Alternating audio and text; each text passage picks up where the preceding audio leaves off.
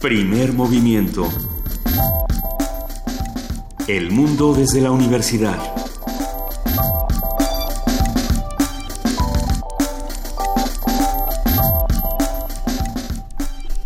Siete de la mañana con siete minutos en ausencia de Luisa Iglesias. Yo soy Juana Inés de ESA y ya estamos aquí en primer movimiento. Buenos días, Miguel Ángel Quemain, ¿cómo estás? Hola, Juana Inés, buenos días, ¿cómo están?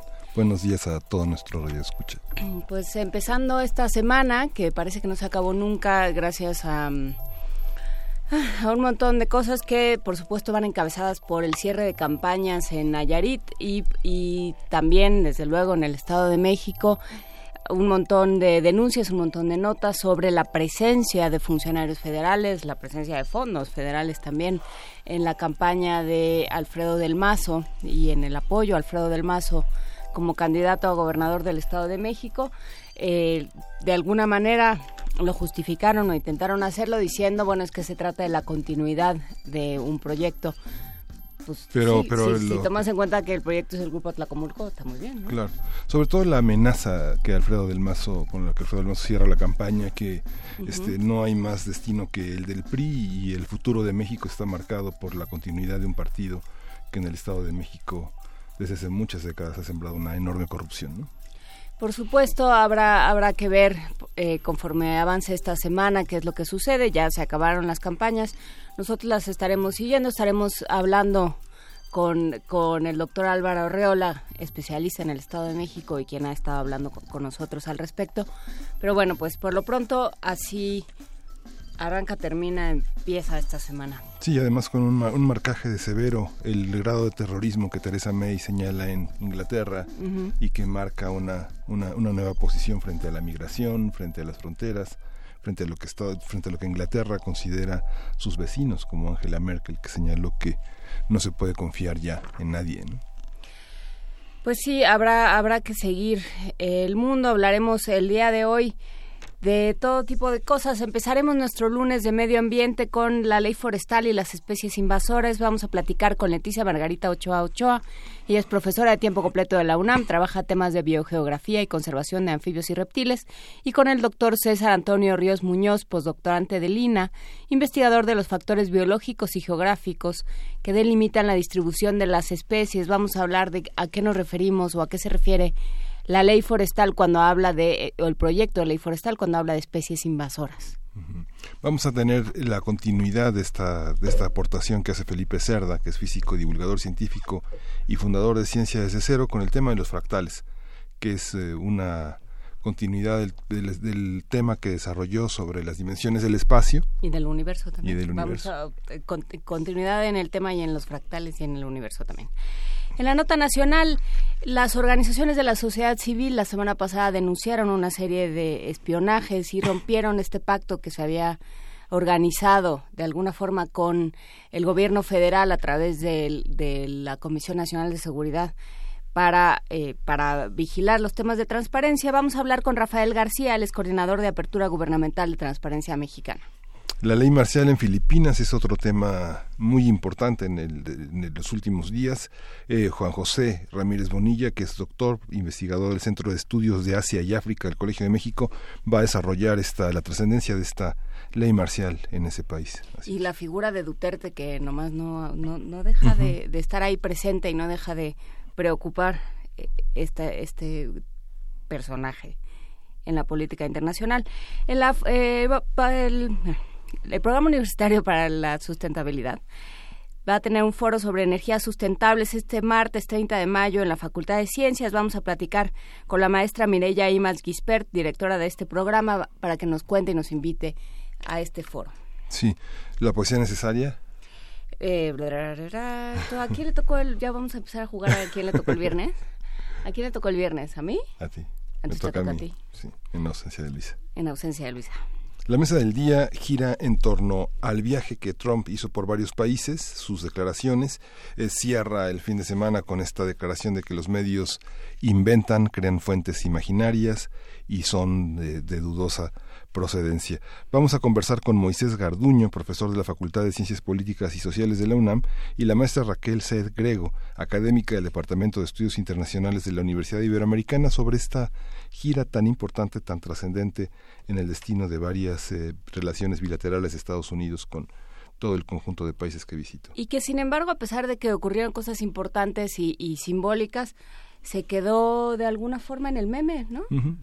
Había tan pocas expectativas, que es otra cosa que hablaremos con la maestra Saed, que es, se especializa en, en medios de comunicación, las expectativas, lo bajas que estaban las expectativas, ¿no? O sea, a menos de que, de que Trump le pegara fuego a una embajada, era ¿no? Ya con eso más o menos se puede decir que iba a salir bien. Sí, es la ignorancia, el desconocimiento de las relaciones internacionales lo que ha marcado la, la presencia de Trump. En... Entonces, bueno, hablaremos de esto, hablaremos de la OTAN, de las sanciones y no sanciones a Rusia con respecto a Ucrania, etcétera. Todo esto lo hablaremos en la mesa. Y vamos a terminar nuestro programa con una última participación de Cindy Pérez Ramírez con respecto al coloquio Cervantino Internacional. Si se acuerdan, el viernes quedó de traernos un, un fragmento de este concierto de música inédita música inaudita, espero también, virreinal.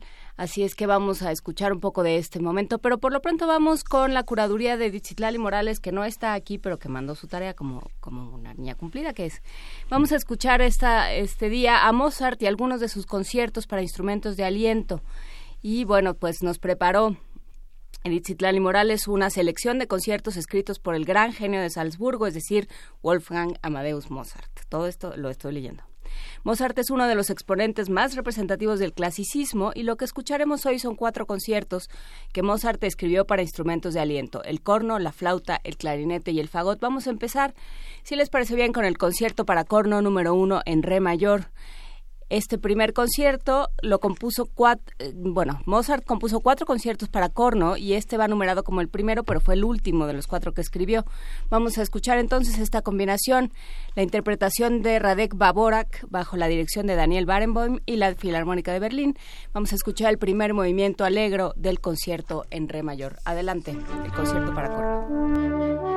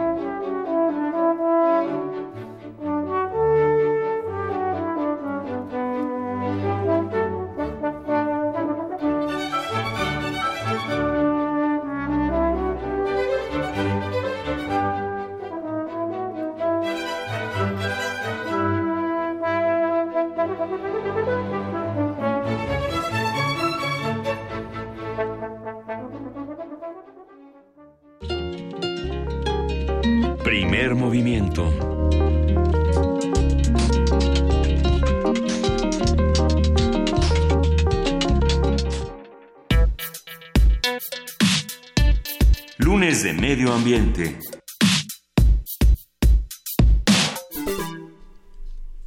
Nueva ley de biodiversidad para México se basa en cinco aspectos principales que incluyen al Inventario Nacional Forestal y a la Estrategia Nacional de Especies Exóticas Invasoras. El pasado 7 de diciembre de 2016, el Gobierno de México publicó en el Diario Oficial de la Federación un acuerdo que enlista las especies exóticas invasoras para el país. Este listado surge a partir de la revisión y determinación de especies por medio de una taxonomía actualizada. Se considera también el lugar donde las especies están invadiendo, el nivel de invasividad, priorización de la amenaza y la inclusión de nuevas especies.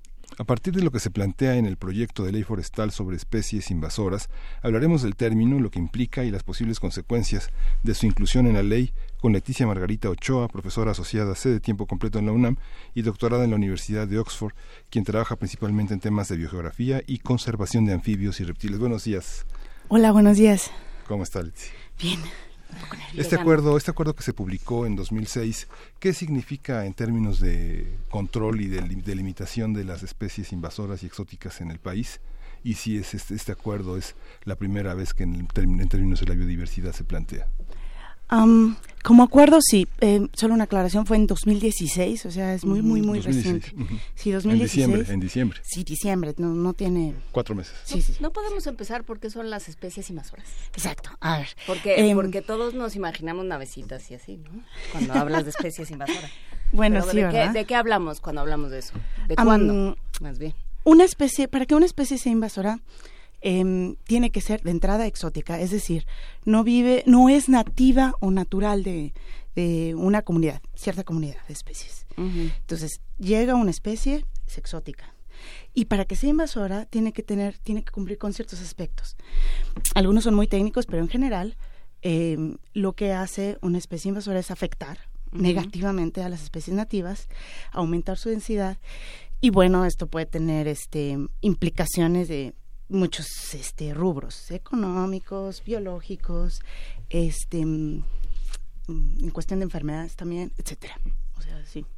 ¿Y nunca deja de ser invasora? O sea, pienso en ciertas especies de árboles, por ejemplo, que te dicen es que no tiene nada que hacer aquí, los eucaliptos, por ejemplo, ¿no? De pronto nos dicen que no son de aquí. O sea, ¿en qué momento ya, ya se quedan, llegaron es, para quedarse? Es una excelente pregunta, es, es fantástico porque finalmente todas las especies, eh, todas las distribuciones de las especies son dinámicas, uh -huh. es decir, se mueven constantemente. Uh -huh. Y eso es justo una de las cosas que, que, que nos preocupa del acuerdo, porque si no hay una línea base temporal, es decir, a partir de aquí yo considero mi, mi comunidad nativa todo el tiempo van a llegar, todo el tiempo se van a extinguir especies. Pero si yo no pongo un, una línea base, entonces no hay forma de decir cuándo dejan de ser invasoras. Porque claro, hay especies en, en, en América, como el perro, que tiene miles de años, llegó con el hombre. Uh -huh. Entonces, pues todavía es invasora, no sé, habría que ver, ¿no? El hombre mismo es invasor. El hombre mismo es invasor en América, no sé, bueno, el hombre es una cosa muy sí. particular, pero, pero sí, no, no, no hay es muy complicado determinar cuando una especie deja de ser invasora. Uh -huh. en, en la mayoría de los países y en general, muchos biólogos es cuando ya no vale la pena hacer algo porque ya está tan ampliamente distribuida la especie invasora o la especie exótica que no tiene sentido. Entonces, no, no es, no es trivial, no es trivial la, Sí, porque pregunta. piensas en las jacarandas, las jacarandas tampoco son de, son de México. No, o sea, no, hay, hay N mil especies que... En, bueno, no, no N mil, pero sí hay muchísimas especies que, que no son nativas de América, pero bueno, convivimos con ellas diariamente, unas tan comunes como la paloma o los gorriones, este, y otras que, que, son relativamente nuevas, como hay un pinzón que acaba, uh -huh. que acaba de llegar, que es Lunchura punctunata, que es muy, muy reciente. Entonces... ¿La gente wow. lo reconoce?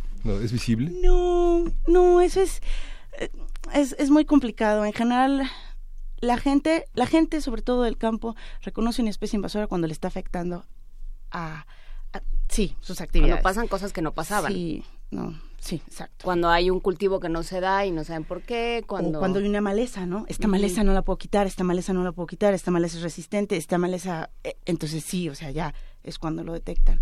No, en general, en general es muy difícil, sobre todo porque, ¿sabes qué? No estamos muy educados en... en, en Observar. no, en reconocer nuestra diversidad. O sea, es muy impresionante. Los niños reconocen perfectamente un elefante, un tigre, este, pero cosas de aquí de, de México tampoco no, no estamos tan educados. A lo mejor eso nos falta. A ver, ¿cómo llega este término a la ley y por qué?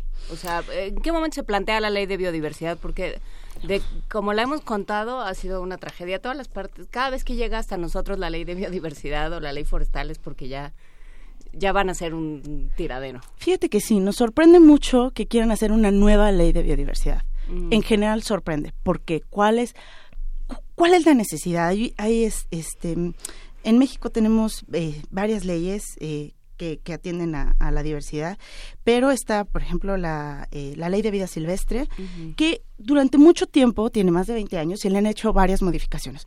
No es perfecta, pero se ha ido mejorando y, y, y bueno, hay hay gente que ha estado trabajando. ¿Por qué? ¿Qué? ¿Cuál es la necesidad de una nueva ley? No, no, no, no, nadie lo entiende.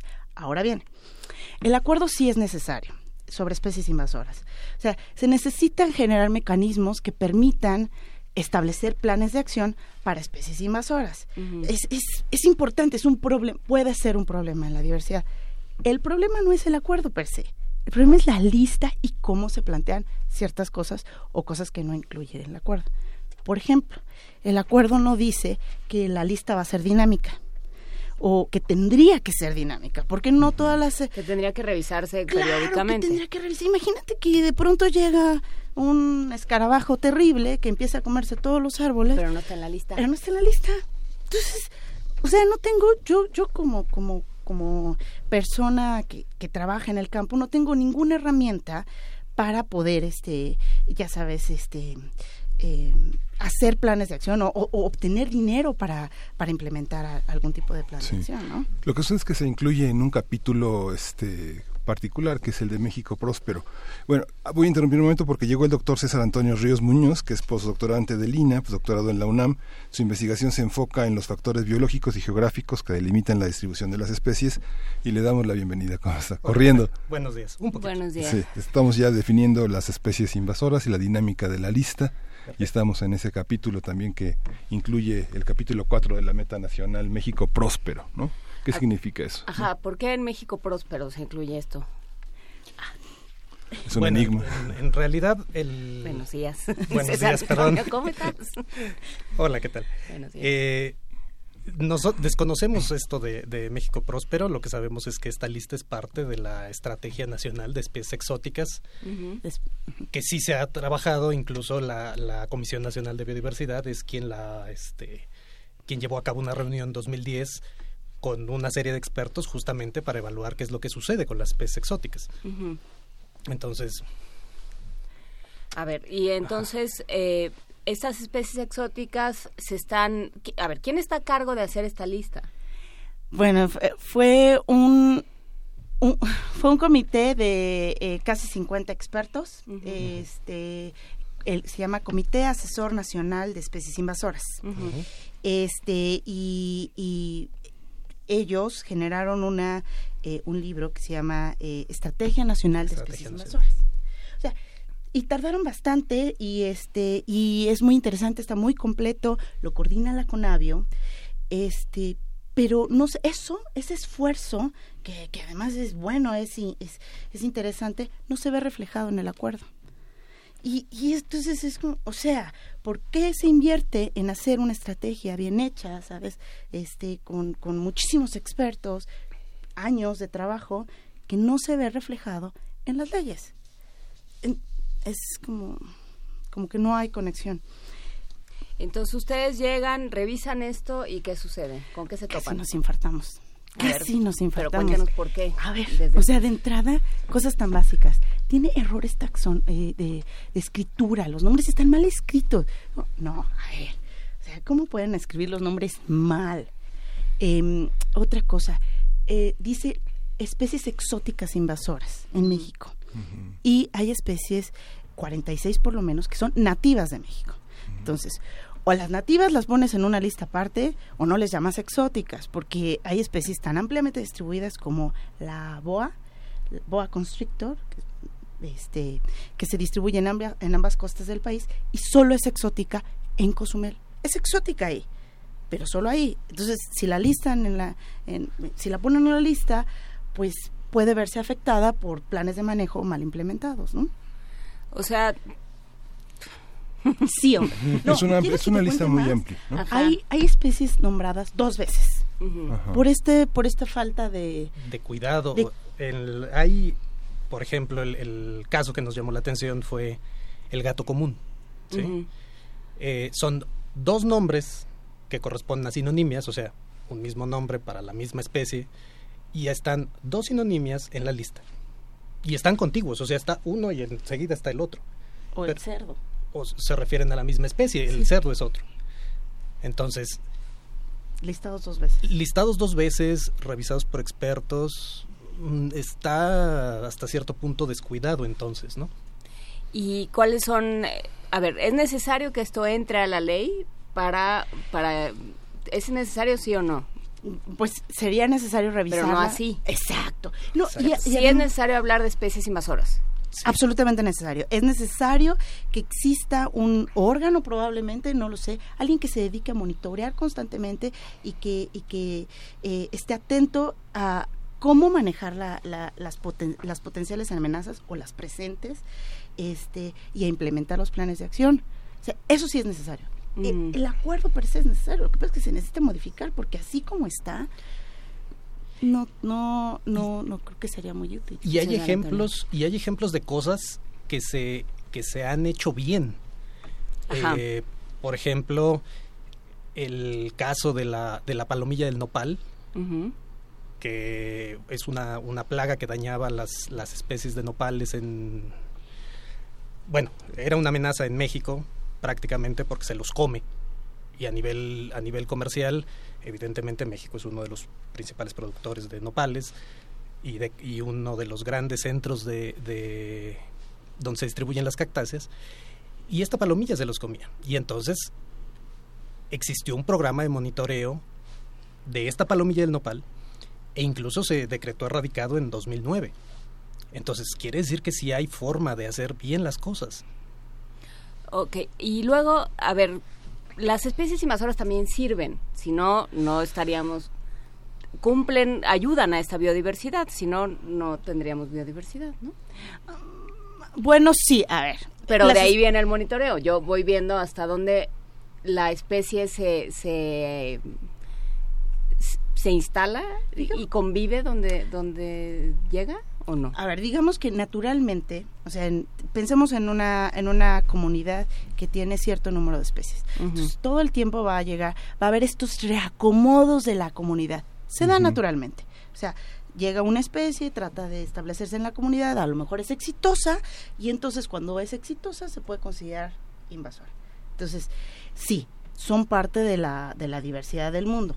El problema con las especies invasoras, justo, además, en esta época que vivimos tan maravillosa de todo está conectado, es que cada vez son más y cada vez llegan, este, em, ¿cómo se dice? Cada vez son más eh, especies que llegan a nuevos lugares porque son transportadas por, por, por este por los las llevas en la por los seres humanos. Por los seres humanos, sí, claro. Digo, pueden ser transportadas este, de forma accidental o pueden ser introducidas para tratar un problema específico. El, caso, por ejemplo, de la palomilla del nopal fue introducido en Australia para controlar las, las, los nopales que, que estaban allá.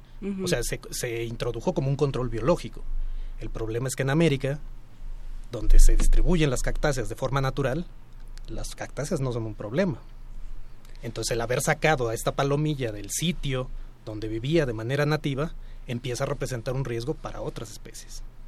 Y nunca sabes qué va a pasar, o sea, no, no hay manera de, controlar el riesgo. Es muy complicado, exacto. Por eso se tiene que haber, o tendría que haber monitoreos constantes para ver qué puede llegar. Y, por ejemplo, ahora eh, una de las cosas que se ha hecho con los barcos es que ahora tiran el agua del lastre eh, relativamente o en distintos momentos para no llevarse todo el todo todas las cosas de donde salieron. Pero eso fue hasta que se dieron cuenta que de pronto había un montón de cosas que no eran de ahí en, en, las costas que, que estaban efectivamente haciéndole daño a las especies nativas. El barco llenaba su lastre y lo arrojaba fuera del mar territorial, que más o menos es una medida que contempla la, la, inclusión de las especies nativas. Que contempla la protección, sí. Eh, antes llenaba la, o sea, llenaba su lastre y llegaba a su destino y ahí vaciaba el lastre. Y entonces, pues imagínate toda la cantidad de cosas que se iban. Ahora no, ahora por ley en, este, tiene que vaciar el lastre al no sé, no sé cuántas veces en el camino, pero no, no puede llegar con la misma agua del lastre que, tiene, que, que zarpó, ¿no? de, donde zarpó. Entonces, si hay medidas, si hay... El otro, el otro ejemplo de que las cosas funcionan bien es a nivel epidemiológico. O sea, con los brotes, con, con enfermedades, se controlan de manera adecuada, evitando justamente la diseminación de patógenos, ¿no? Sí, me, llama la, sí, me llama la atención, casi todo el sistema clasificatorio es el de mediados del siglo XVIII, fundamentalmente con Linneo, que no tenía una genealogía de dónde venían las cosas. ¿O no? Eh, bueno, ahora eh, todo el, eh, lo que tratamos lo que tratamos de hacer los, los, los, que hacen sistemática o los que hacemos sistemática es que los nombres sí reflejan la, la historia, la historia filial de las especies. O por lo menos es lo que se intenta. Es lo que se intenta, ¿no? Entonces, em, si tenemos dos especies que están relacionadas, probablemente comparten un género. O si no, si no están tan cercanamente relacionadas, a lo mejor comparten una familia y así sucesivamente. Pero sí, la idea es que sí reflejen los nombres algo más, o sea, la, la historia, evolutiva de las especies. A ver, eh, Leticia Ochoa, ¿qué hacemos los que hacemos sistemática? Porque ah, lo dijiste así como si lo hiciéramos todos y supiéramos de qué. Claro, los que hacemos sistemática se dedican a, básicamente a clasificar y a nombrar a las especies. Entonces, este, son estas, esta parte maravillosa que, que tenemos todavía los Pero todavía hay, o sea, ¿no se acabó con Linneo, como dice Miguel Ángel? Con Linneo empezó. Con, Linneo empezó. No, parece, es más, las estimaciones están en, en, en, el orden de miles de especies que faltan por describirse. Y, y ustedes pensarían, bueno, a lo mejor son cosas chiquitas que a nadie le, eh, le llaman tanto la atención, pero no, no, no, no, no. Por ejemplo, en, con anfibios y reptiles en México, eh, todavía se siguen describiendo especies año con año que, que bueno, que nadie había eh, nombrado, nadie, había, nadie había colectado. Y que tiene que ver con una observación, tiene que ver con decir este no es igual a este. Exactamente. ¿Y en, qué, en qué medida son las diferencias? O sea, no es nada más que tenga más patas, o sea, tiene que ser algo más complejo. Eh, en el, hay, el trabajo, el trabajo de los taxónomos y de quienes, de, de las personas que realizan análisis temáticos es un trabajo muy laborioso. Eh, las tendencias actuales es hacer estudios con DNA. Entonces se comparan secuencias de DNA de varios individuos, se realiza un análisis, se ve cómo se agrupan estas secuencias de DNA y entonces se ve si presentan características similares o no entre ellas. Hace el año pasado o hace dos años, se, eh, por técnicas de, de, sistemática molecular, utilizando marcadores de DNA, se encontró una nueva especie de ave para México, ¿no? Entonces, es, es, todo, es, no se trata nada más de que haya diferencias a niveles morfológicos muchas veces. Muchas veces esas diferencias se encuentran a niveles genéticos. Y eso también nos habla de diversidad en otro nivel. Ahora, el, el, acuerdo marca, digamos, dentro del capítulo de, del Plan Nacional de Desarrollo, marca que esta ley de biodiversidad está enmarcada en, el, en la serie de compromisos internacionales que tiene México con otros países para, para, para evitar las especies eh, que son dañinas. ¿Esos acuerdos realmente benefician a México o se están haciendo de alguna manera pensando en otras situaciones como muchas de las cosas que se hacen en el país? A ver, yo creo, yo eh, creemos que el acuerdo es necesario, sí beneficiaría al, al país, pero necesita mejorarse. tal cual, así como está, no, ni siquiera es práctico para ponerlo en, en, en uso. Con la ley de biodiversidad, yo creo que es un... Es un tema... Capítulo aparte. eh, yo creo que sí es mucho más político y complejo que solo este, este acuerdo. El, la ley de biodiversidad tiene, tiene, se basa en, en, en, varias estrategias que incluyen la Estrategia Nacional de Especies Invasoras, este, el Inventario Nacional Forestal. La propuesta de la ley forestal. Sí, la propuesta de la ley forestal. Hay cosas que tienen que ver con ecoturismo, pero entonces ese es otro es una cloaca en la que nos quieren meter, pero vamos, abramosla tantito, no, no para, no, no con respecto a la ley de biodiversidad, pero sí con respecto al acuerdo. Pensemos en semillas transgénicas, pensemos en, eh, en elementos genéticamente modificados, eh, todo esto que entra, ¿se considera especie invasora? no está considerado como especie. Tendría que considerarse. Tendría que considerarse, pero entonces aquí es donde está todo complicado. La, cosa política porque ya sigue el dinero, ¿no? Pero además hay, hay como... Además hay una ley para los transgénicos. Exacto, hay una ley específica. Hay una ley específica para los organismos genéticamente modificados y, eh, bueno, los, las especies que están siendo parte de producción y demás no son tratadas en el acuerdo como tal. Algunas, porque... Bueno, algunas. Sí, pero no se habla, no se especifica nada acerca de organismos genéticamente modificados. ¿Y no tendría que especificarse? No tengo, o sea, yo estoy preguntando genuinamente porque no, no lo sé. Mira, habiendo, habiendo una ley que trata de manera específica los organismos genéticamente modificados, con una categoría de ley, yo creo que, yo creo que no habría motivo pero sí ha habido una serie de controversias con respecto a las abejas, por ejemplo, las abejas, la soya, las este las especies que se que se importan y no y ha habido una serie de problemas a ese respecto, ¿no? En qué momento nuestras especies se convierten en especies invasoras para alguien más y eso complica las cosas en el lugar de origen. Claro, sí. Este. Lo que pasa es que eso forma parte del análisis de riesgo de plagas que es otra categoría. Exactamente. Entonces, hay, eso es a, lo que te decíamos. hay varias cosas que son que, que... Se cruzan. Que se cruzan, pero ni siquiera se cruzan. O sea, no hay ni siquiera un punto aparte donde diga. Todo lo que tenga que ver con plagas eh, para el sector agropecuario lo va a tratar esta ley, este acuerdo, este organismo. O todo lo que tenga que ver con, con peces, los peces si ya se nos había olvidado, los peces es, es terrible el, como están en la lista. Em, hacen falta un montón de especies. ¿Por qué? Porque son económicamente... Em, sí, son rentables. Son rentables, Carpas y tilapias, por ejemplo, son especies exóticas en México. Y, y no son consideradas dentro del acuerdo. Y entonces hay gente que dice, no, pero es que eso lo va a tratar con la pesca, pero no es tan especificado en el acuerdo. Entonces, hay algunas plagas dentro del acuerdo. Hay algunos peces dentro del acuerdo. Hay algunas especies agropecuarias dentro del acuerdo. Hay algunos patógenos dentro del acuerdo. Parece que, que, que la, la, lista está hecha de, de dulce, chile, manteca. Es su dueño el súper. Sí, pensando en lo que quiere vender. Pero no, no, no dice esto lo va a tratar. O sea, si dijeran, ah, claro. Ah, esa era otra pregunta. ¿Quién, quién se ocupa de, de poner en orden esto? No dice. No, no hay. No especifica. No, se hay autoridad responsable? Bueno, Semarnat es quien firma el acuerdo. Pero. Pero no dice. ¿Tú hablas Semarnat y a ver quién te contesta para este asunto o qué? Pues ¿Ustedes con quién han trabajado o qué? Pues directamente con Semarnat, con nadie, pero por ejemplo hemos leído todos los acuerdos que se pusieron. Ah, porque el acuerdo estuvo expuesto, se, se publicó en la COFEMER durante un mes. Y entonces, este personas e instituciones hicieron comentarios. ¿no? no hay ni un comentario positivo, ni uno. Eh, ya, con de entrada, ¿no?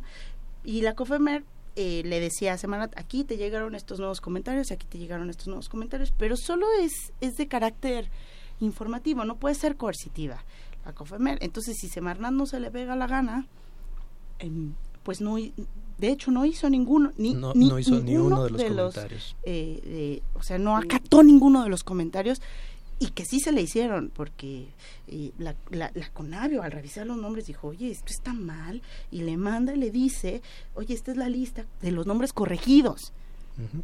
Y no, salió publicado así como... Varios especialistas en peces dijeron, oye, faltan estas especies que sabemos que son exóticas en México.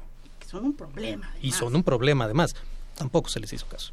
¿La tilapia y la carpa son un problema? Son un problema, ¿sabes? Porque es que ¿Las carpas son estas como japonesas gordas? ah, caramba, hay varias carpas. Ah. Pero las, las carpas y tilapias son principalmente para consumo humano, o sea, para cuestiones de acuacultura. Sí. Y este y una de las cosas es que dejan una ganancia aproximada de 20 millones de, de dólares, ¿no? En el caso de las carpas. Y esos son datos del, del de, De Conapesca, del anuario de, de producción, que para 2014 las ganancias solo por carpas ascendieron a 20 millones de dólares. Son económicamente muy rentables. ¿Cómo afectan? Tú decías, bueno, ¿son un problema? Sí, son un problema. En México tenemos un montón de especies, o teníamos, ya no sabemos en qué estatus están, pero digamos que, que, que- que pensamos positivo y todavía están ahí. Un montón de especies nativas. Solo ha desaparecido la vaquita marina porque es la única que sale en medios. No, no deslata. Leticia Bueno. Margarita Ochoa no deslata. Pero es que imagínate. ay, Es la única que ha salido. tenemos unas cosas maravillosas que son los ambistomas, el ajolote. Este, yo supongo que sí los han visto, ¿no? Son, son espectaculares, son una cosa rarísima. La mayoría de las especies son endémicas al país y las carpas y las tilapias se los comen, bueno, se comen a las larvas, compiten por alimento, entonces los están afectando durísimo. O a otros peces que son nativos, en fin, cambian toda la, toda, toda la dinámica de, las, de los cuerpos de agua. ¿Y sabes qué es lo más maravilloso? Mucha gente ni se las come, porque dicen que saben a tierra. Entonces la gente de, de, de, de, locales llegan con el programa, porque además es impulsado por el gobierno, para... eh, eh, ay, olvidé el nombre del programa, pero era con este rollo de acabar con el hambre. Entonces llegaban y les daban pie de cría Pero no lo pedía la comunidad. O sea, la comunidad no decía, oye, queremos producir pescado. Porque si es así, bueno, claro, este, se apoya, sí. ¿no? Pero no. Muy bien, pues entonces, eh, ¿qué, ¿qué nos toca? A César Antonio Ríos Muñoz, Marga- Leticia Margarita Ochoa, Ochoa, ¿qué hacemos eh, con, con esta ley y qué hacemos con este acuerdo? Bueno, yo creo que este acuerdo definitivamente necesita ser revisado de manera detallada. O sea, son muchos los errores, muchas las omisiones. Entendemos que no es posible tener una lista exhaustiva, pero por lo menos que en este acuerdo aparezcan los mecanismos mediante los cuales se van a incluir especies nuevas, quiénes son las instancias encargadas y cómo se puede trabajar a partir de esta lista, justamente como un órgano que sirva de punto de partida para prestar atención a las especies exóticas en México. Nosotros creemos que es lo más adecuado. Sí. Además, es muy evidente con los comentarios, vuelvo a los comentarios, es que los comentarios son espectaculares, pero los comentarios en la COFEMER, es muy evidente ¿Qué que es la COFEMER, perdón? la, la Comisión Federal de Mejora Regulatoria. Mejor regulatorio. Y entonces, por ley, no sé si por ley, o, pero se ponen las, las leyes como las propuestas de leyes o las propuestas de acuerdo, todo lo que tiene que ver con legislaciones, y entonces las personas, ya sea físicas o las dependencias, pueden hacer comentarios. A, a- a dichas este, propuestas. Es una consulta pública. Y está abierto, cualquiera puede, puede hacer el Sí, comentario. A las nadie le hace iniciativas. caso, pero hacerle, pero comentarios se pueden hacer. Exacto, pero no tiene, no tiene, este, ¿cómo se dice? El poder de ser coercitivo, ¿no? Dice, oye, ¿qué, qué pasó con este montón de comentarios? Pero bueno, ahí va.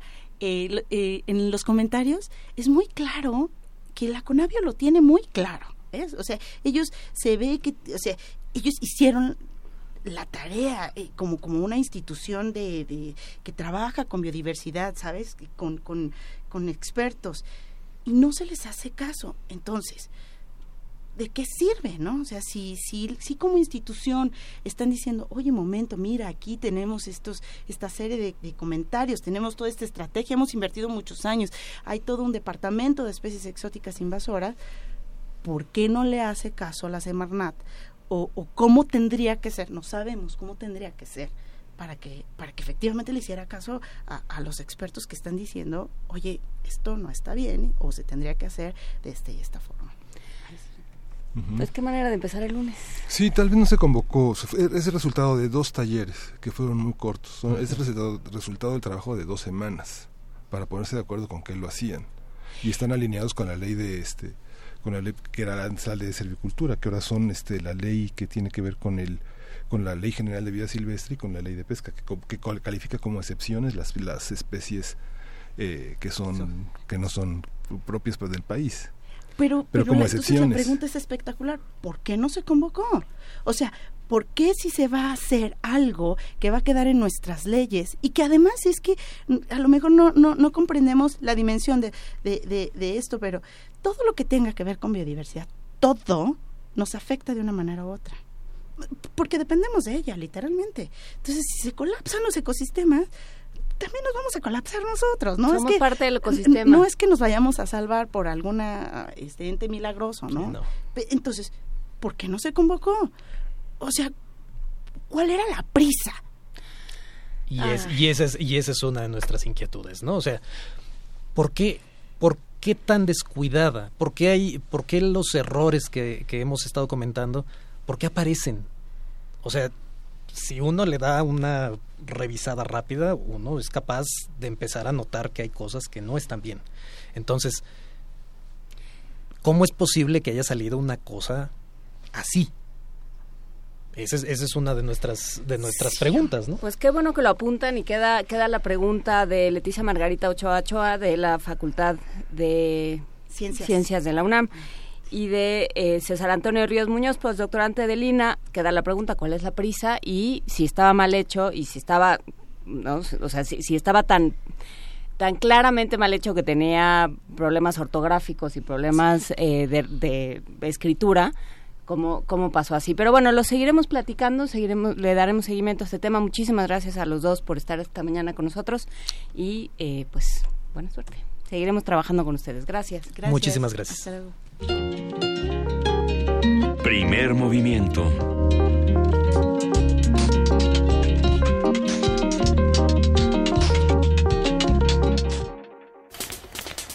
¡Eureka! El arte de las matemáticas. Felipe Cerda, buenos días. Ya eh, lo tenemos en la línea para que nos hable de fractales. ¿Cómo estás? Te tenemos en la línea y en los fractales. ¿Cómo estás? Muy bien, muchas gracias. Buenos días. Pues efectivamente el día de hoy vamos a hablar acerca de los fractales. Estas imágenes, estas figuras que hemos visto quizá en la televisión, en museos, en cuadros, pinturas, dibujos, en los cuales vemos que una imagen, una misma imagen, se repite o se multiplica varias veces a diferentes escalas. ¿Lo han visto? Sí. Perfecto.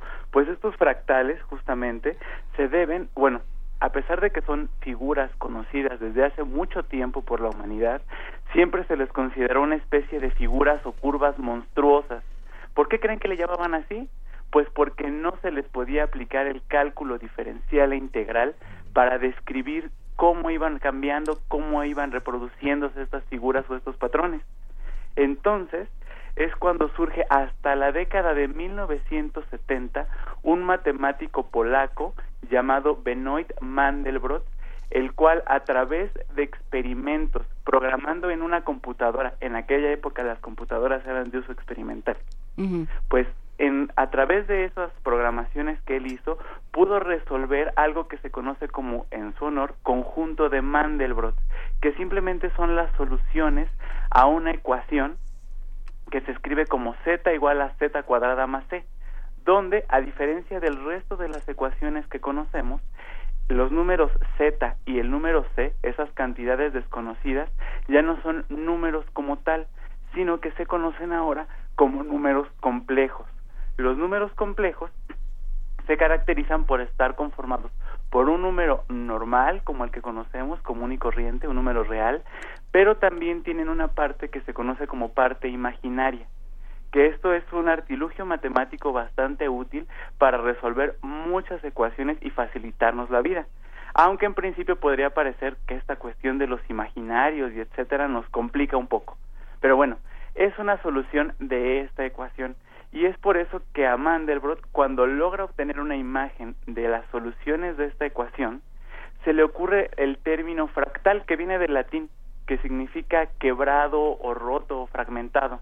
Y estos fractales son simplemente, como yo les comentaba, objetos geométricos en los cuales tenemos principalmente tres características, que son, parecen fragmentados, o sea, no son figuras o curvas continuas, la segunda es lo que se llama la autosimilitud, es decir, que a diferentes escalas se parecen los objetos, ya sea con ligeras deformaciones o con pequeños cambios. pero se parecen o se repiten estas estructuras, como si el todo se pareciera un poco a las partes, algo así. Y la tercera es la dimensión, que en el caso de los fractales, la dimensión es un número fraccionario. No, ya no podemos hablar aquí de dimensión 1, dimensión 2, dimensión 3, sino tenemos figuras que tienen dimensión 1.3, 1.612, etcétera. Y esto se debe a un cambio en el concepto de dimensión. Podríamos pensar nosotros que si un fractal lo dibujamos como una curva, pues una línea o esta curva pues tiene una sola dimensión porque solamente me puedo mover hacia adelante o hacia atrás. Y si lo dibujo en una hoja de papel, podríamos pensar que solo tiene dos dimensiones porque la hoja de papel es un plano. Pero el cambio en el concepto de dimensión, que se conoce como dimensión fractal, se debe al matemático Félix Hausdorff. Y entonces vamos a ejemplificar esto con algo o con un fractal muy específico que se conoce como el copo de nieve. ¿Han visto alguna vez un copo de nieve? Bueno, pues los copos de nieve son estructuras, bueno, a, macroscópicamente para nuestros ojos, a nuestra vista, son hexagonales, pero el matemático sueco Helge von Koch descubrió por ahí de 1905 que podíamos tener un fractal que tuviera esta forma. De hecho, desde 1905, 1910 más o menos empezó a verse estas figuras de fractales, pero hasta 1975 más o menos es que Mandelbrot hace sus definiciones que finalmente no son definiciones concluidas. Todavía están en proceso y en pugna varios de los conceptos que Mandelbrot propuso y postuló que serían los fractales, porque no están cumpliendo o no cumplen muchas cosas matemáticamente en este sistema. Entonces vamos a hablar del copo de nieve. Imaginemos un triángulo equilátero, es decir, estos triángulos cuyos tres lados son iguales. Sí. Entonces, en este caso de los fractales, hay un proceso que se llama iteración, es decir, que voy a seguir un conjunto de pasos, un algoritmo, y cada paso es igual al anterior, solamente se va sumando a la figura que me queda. Al triángulo rectángulo está formado por tres segmentos. Cada uno de esos tres segmentos lo puedo dividir en tres partes iguales. O sea que tengo un triángulo formado por nueve partes iguales tres en la base y tres en cada uno de los dos lados que están diagonal. Bueno, pues voy a tomar el segmento central de cada una de esas tres líneas que conforman nuestro triángulo y lo voy a reemplazar por dos segmentos como si yo tuviera un triángulo equilátero. Entonces me va a quedar en mi siguiente paso como si fuera una estrella de seis puntas formada por dos triángulos. Si yo repito el paso anterior de cada segmento que yo tenga lo divido en tres y el segmento central lo cambio por dos segmentos que formen un triángulo equilátero y así lo repito sucesivamente y sucesivamente, voy a obtener una figura muy bonita que es precisamente este copo de nieve donde a partir de un triángulo inicial obtengo puros triangulitos formados en su perímetro. Esto nos implica algo muy interesante y es que el área que yo tengo encerrada en esa curva es finita, o sea, nunca se hace demasiado grande. Yo puedo ver el dibujo, pero el perímetro, el contorno, con cada paso se va haciendo más grande. Y puede crecer infinitamente. Y puede crecer, exactamente, puede crecer infinitamente. Entonces ahí es de donde viene el concepto de dimensión fractal.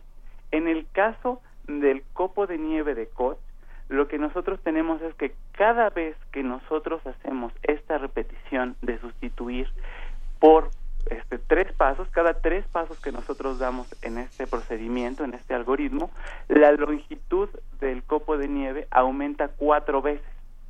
Por cada tres pasos que yo avance, aumento cuatro veces el tamaño o el perímetro que contiene la figura. Entonces Félix Haudorf dijo, bueno, esta es una manera en que podemos definir la dimensión de los fractales. Entonces, si hacemos una división entre el logaritmo natural, que es una función matemática, del número de veces que crece la longitud sobre el número de veces o del número de pasos que yo di para llegar a la siguiente a esa figura, entonces voy a obtener la dimensión fractal. Entonces, la dimensión fractal del copo de nieve de Koch es el logaritmo natural de 4 sobre el logaritmo natural de 3, que eso de números comunes y corrientes nos da 1.262. Entonces tenemos una figura que tiene una dimensión fractal fraccionaria, lo cual es bastante interesante porque ya estábamos acostumbrados al 1, al 2, al 3, al 4, pero ahora tenemos estos números racionales. Pues bien, no solamente está este copo de nieve de Koch, también hay otro muy bonito que se conoce como el árbol de Pitágoras. Y en el caso del árbol de Pitágoras, imaginémoslo de la siguiente manera. Tenemos un cuadrado y a este cuadrado tiene dos lados verticales, una base y una tapa. En la tapa pues, dibujamos un triángulo equilátero cuya base sea la tapa del cuadrado y cuyos dos lados diagonales pues sean iguales. Entonces, en cada uno de los lados que yo voy a dibujar de este triángulo, dibujo nuevamente un cuadrado. Y en cada cuadrado, en la tapa superior, dibujo un triángulo, y en cada triángulo, en sus dos tapas, dibujo dos cuadrados, y en cada cuadrado dibujo un triángulo, y en cada triángulo dibujo dos cuadrados.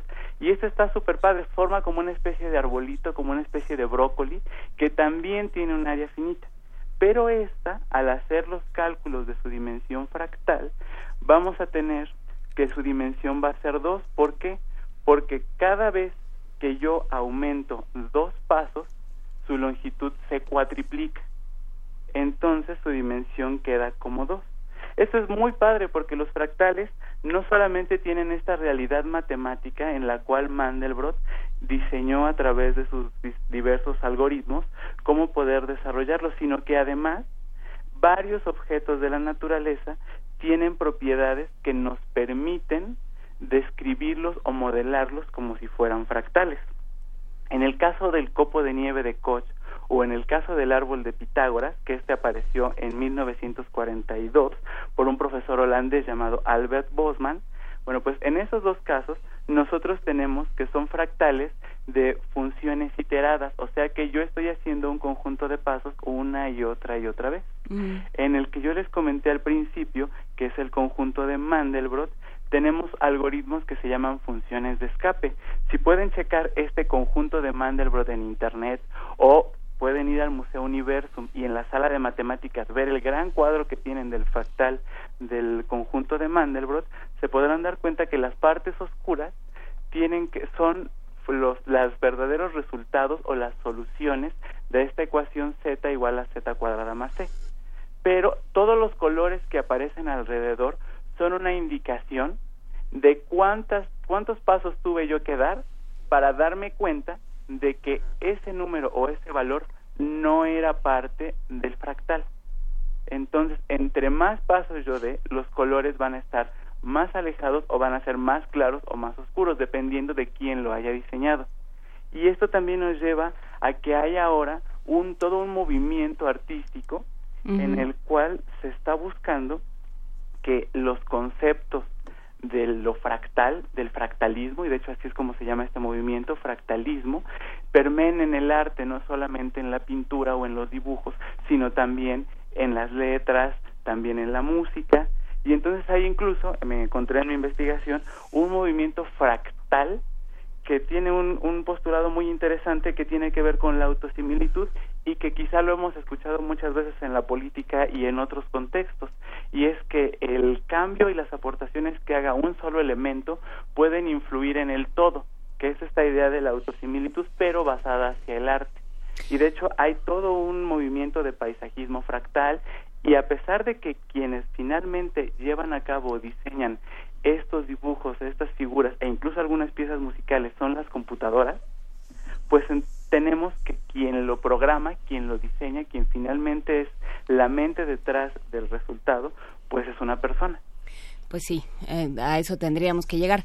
Muchísimas gracias, Felipe Cerda, por esta conversación. Ya estamos viendo fractales en, en Internet, ya estamos viendo los arbolitos y los copos de nieve. Muchísimas gracias claro que sí, por compartir esto con nosotros. Un buen día para todos y recuerden que estamos en la página de Facebook Ciencia desde cero y en el correo electrónico ciencia desde cero arroba gmail.com. Perfecto, muchísimas gracias Felipe Cerda de Ciencia desde cero. Un abrazo. Igualmente. Primer movimiento.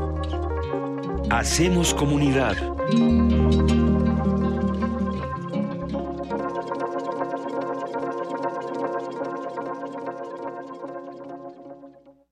Corte informativo. La UNAM un grupo de investigadoras de la Facultad de Estudios Superiores Cuautitlán, encabezados por Laura Patricia Martínez Padilla, estudia la elaboración de alimentos a partir de la fibra del agave. Es María Guadalupe Sosa, integrante del proyecto. Los fructanos son un subproducto del agave que se obtiene de la molienda de la piña del agave y la diferencia con un jarabe de agave es que estos no, no llevan un tratamiento posterior que se llama hidrólisis, entonces no están las moléculas tan fraccionadas. La forma que tiene la molécula se ha reportado en algunos estudios que tiene beneficios a la salud, ya que funciona como fibra.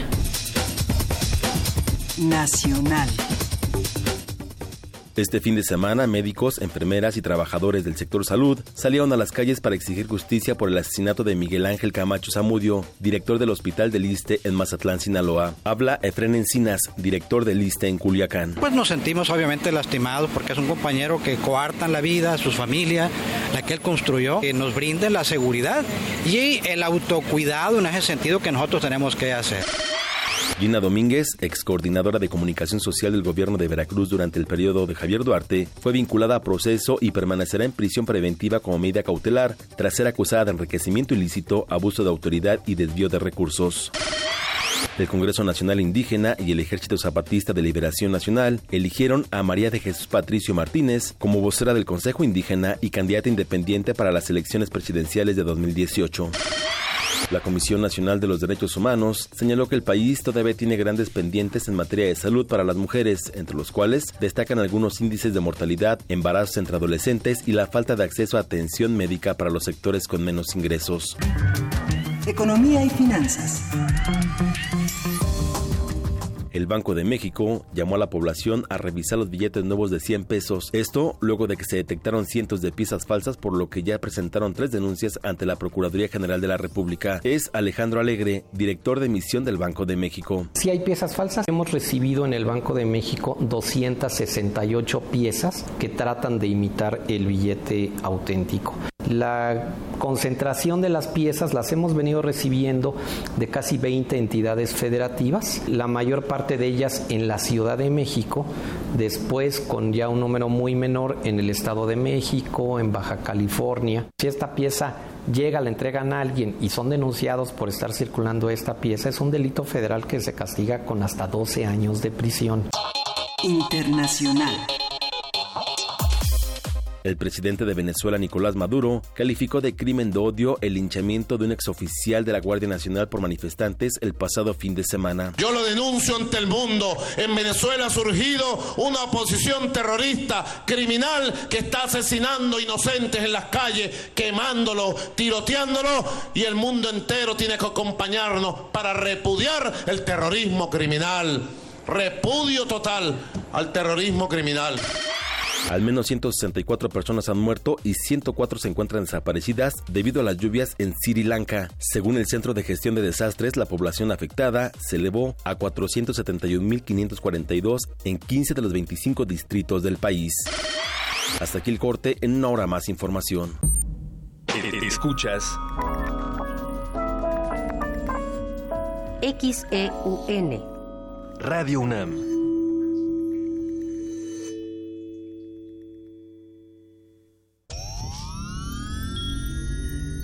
Imagina una habitación donde puedas hablar de gustos que a nadie le has confesado. Una habitación donde puedas sentir otra piel tan solo con escucharla.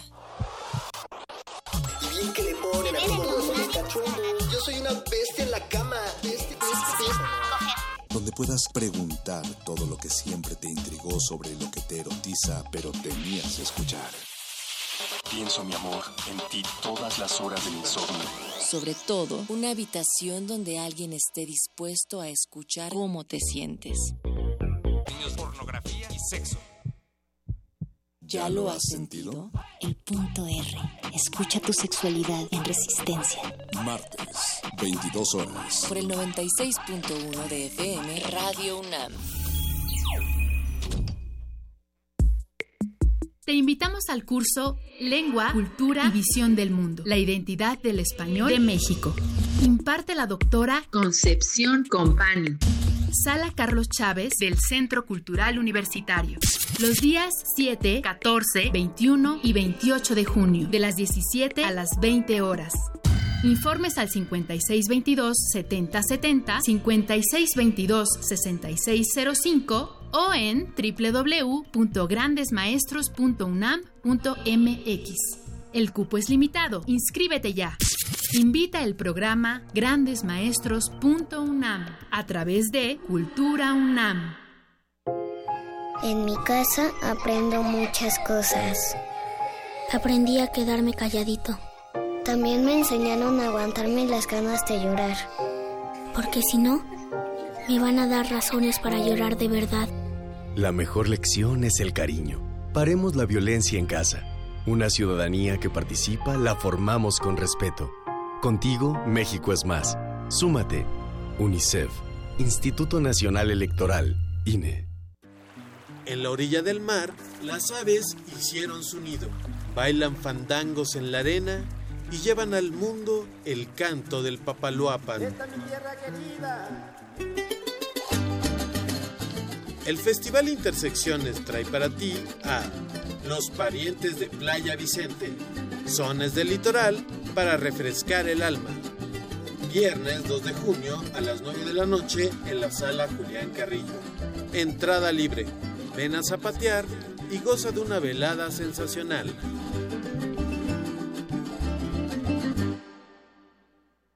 La Secretaría de Cultura presenta Stanley Kubrick, la exposición. Más de 900 piezas entre fotografías, objetos personales, guiones y vestuarios originales que revelan aspectos del proceso creativo del cineasta, así como sus aportaciones al séptimo arte, además de una retrospectiva integrada por todas las películas de este icónico director hasta el 30 de julio en la Galería de la Cineteca Nacional, Avenida México Coyoacán 389, Colonia Joco, Ciudad de México. Secretaría de Cultura. En la próspera tierra de XEUN, los sonidos conviven pacíficamente en un utópico flujo de ideas. Hasta que sus transmisiones son amenazadas por el silencio. Radio UNAM te invita a celebrar su 80 aniversario con el radioteatro XEUN, Viaje Mágico y Radiofónico. Miércoles 14 de junio, 5 de la tarde. Sala Julián Carrillo de Radio UNAM. Adolfo Prieto 133, Colonia del Valle. Entrada libre. El cupo es limitado. El cuadrante espera por ti. Radio UNAM. Todo cabe en la radio si lo acomodas. Un gigante azul, una reina del océano y unos amigos escalando el monte micrófono. ¿No me crees? Entonces, no te pierdas. El infinito y fascinante planeta llamado radio. Una historia para descubrir el mundo detrás de la bocina. Escucha este radioteatro el sábado 17 de junio a partir de las 10 de la mañana en vivo desde la sala Julián Carrillo. Y al terminar participa en un taller para imaginar y vivir la radio. Podrás hacer tu propio programa. Porque la radio se transforma en lo que imaginas. Ven y volemos juntos. Búscanos en redes sociales, en Facebook como Primer Movimiento UNAM y en Twitter como P Movimiento o escríbenos un correo a primermovimientounam@gmail.com. Hagamos comunidad.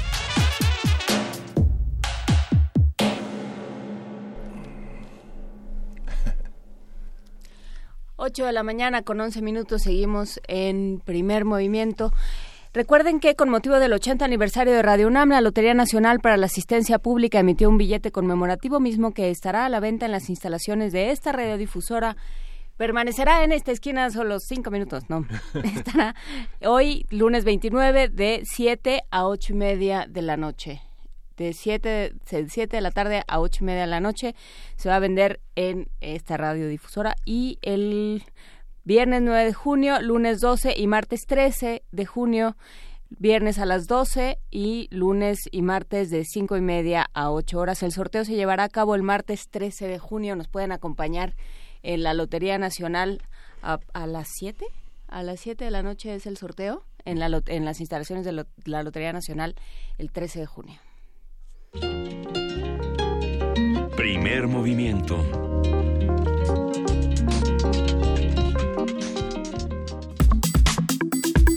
Nota nacional. La semana... ah, perdón. Adelante. La semana pasada, 10 organizaciones sociales denunciaron que la administración de Enrique Peña Nieto no actuó de manera efectiva ante el caso de espionaje de diferentes oficinas del gobierno mexicano a por lo menos tres investigadores y defensores de la salud en México. Esta situación derivó en la renuncia de las organizaciones al Secretariado Técnico Tripartita, con el que opera, operaba, habrá que verlo, la Alianza para el Gobierno Abierto en México.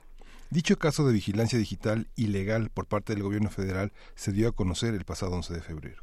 Tras la renuncia de la sociedad civil a la iniciativa Alianza para el Gobierno Abierto, el Instituto Nacional de Acceso a la Información y Protección de Datos Personales, el INAI, reconoció que el Estado mexicano vulneró la confianza de los participantes de esta alianza. Haremos un análisis de esta nota, los argumentos que han dado las organizaciones, lo que implica su decisión y cómo repercute en la discusión sobre transparencia y democracia con Rafael García, coordinador de Apertura Gubernamental de Transparencia Mexicana. Buenos días, Rafael, ¿cómo estás? Buenos días, eh, Miguel Ángel. Buenos días, Juan Inés. Muchas gracias por la invitación. A ver, eh, ¿qué, ¿qué sucedió? ¿Qué es lo que denuncian ustedes? Que no es la primera vez que una institución denuncia espionaje también. Así es. Mira, desde el, desde el año 2011, México se incorporó a, un- a este mecanismo que se llama la Alianza para el Gobierno Abierto, que es un espacio en el que sociedad civil y gobierno juntos construyen e identifican eh, soluciones a problemas muy específicos de, política pública. Este espacio se basa en, un diálogo y en la confianza, en la apertura, eh, y vas construyendo junto con tus contrapartes gubernamentales eh, pues un canal de diálogo que se va fortaleciendo para eventualmente llegar a, un, a, un compromiso y a una acción muy concreta que tiene que implementar el, el- el gobierno. Desde ese momento habíamos venido participando en, en este espacio, justo en ese ánimo de, de construir eh, y colaborar con el, con el gobierno, atendiendo temas muy específicos en, en la agenda, temas de pobreza, temas de salud, temas eh, de apertura gubernamental. Y lo que identificamos fue que en, lo- en el último, bueno, a través de notas periodísticas también, que personas y organizaciones que habían estado participando de, de estos compromisos específicamente en el tema de salud fueron eh, pues víctimas de un espionaje eh, injustificado hasta el momento eh, que puso en, tela de juicio la confianza de, de este espacio. A ver, ustedes se ponen, eh, se organizan con el gobierno para esta alianza de gobierno abierto y cómo cómo se dan cuenta de que existe este espionaje, cómo lo detectan. Mira, esto se detectó a través de distintos mensajes que fueron, de que fueron objeto varias personas que han participado eh, en este espacio. Eh, nos enteramos de que existía, eh, digamos, un modus operandi de, de- de este sistema que, eh, de espionaje que se llama malware de una firma israelí, Pegasus, y identificamos que varias personas estaban recibiendo mensajes de, de ese tipo a través de, de su celular y fue así como una investigación pues llegó a determinar que efectivamente podría ser que este software que se utiliza para para intervenir eh, línea- un- líneas telefónicas y mensajes estuviera siendo utilizado eh, para espiar a, a estas personas. Sí, se utiliza para espiar adolescentes, ¿no?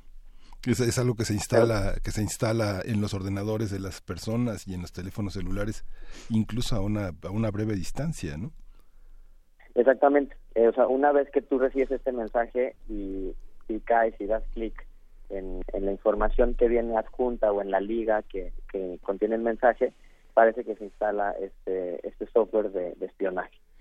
¿Y cómo logran tras, eh, rastrearlo hasta el gobierno, hasta las instituciones?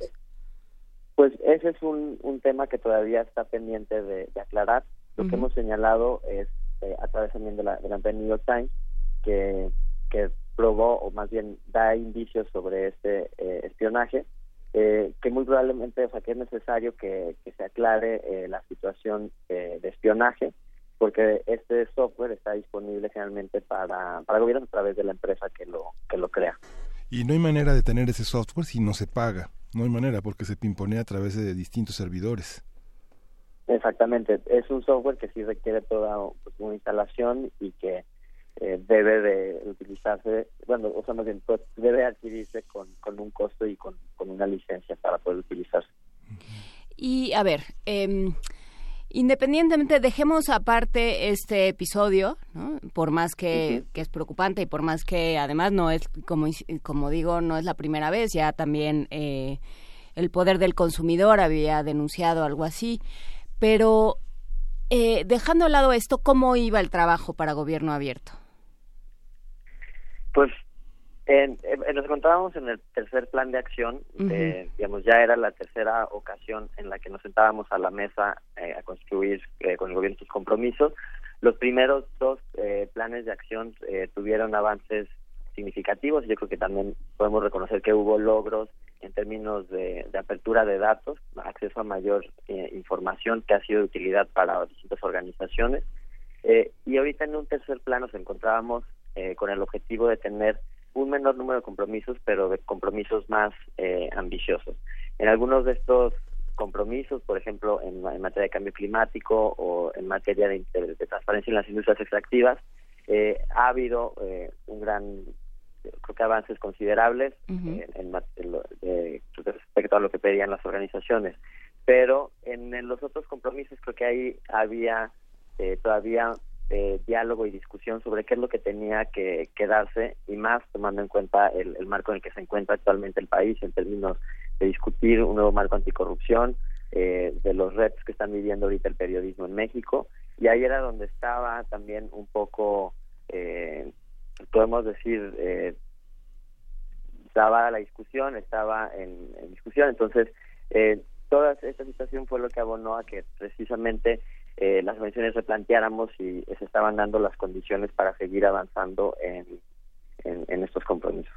Sí, el problema es que la, la, relación de entrada se plantea con un cierto toque adversarial. Digamos, si ustedes, si el gobierno hiciera su trabajo, Transparencia Mexicana y tantas otras no tendrían que existir.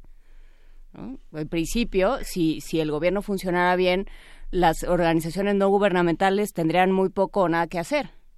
Entonces se plantean estas organizaciones como una manera de acotar el trabajo del gobierno y de apoyar en ciertos en ciertas medidas. Pero ¿cómo se ha dado esta relación?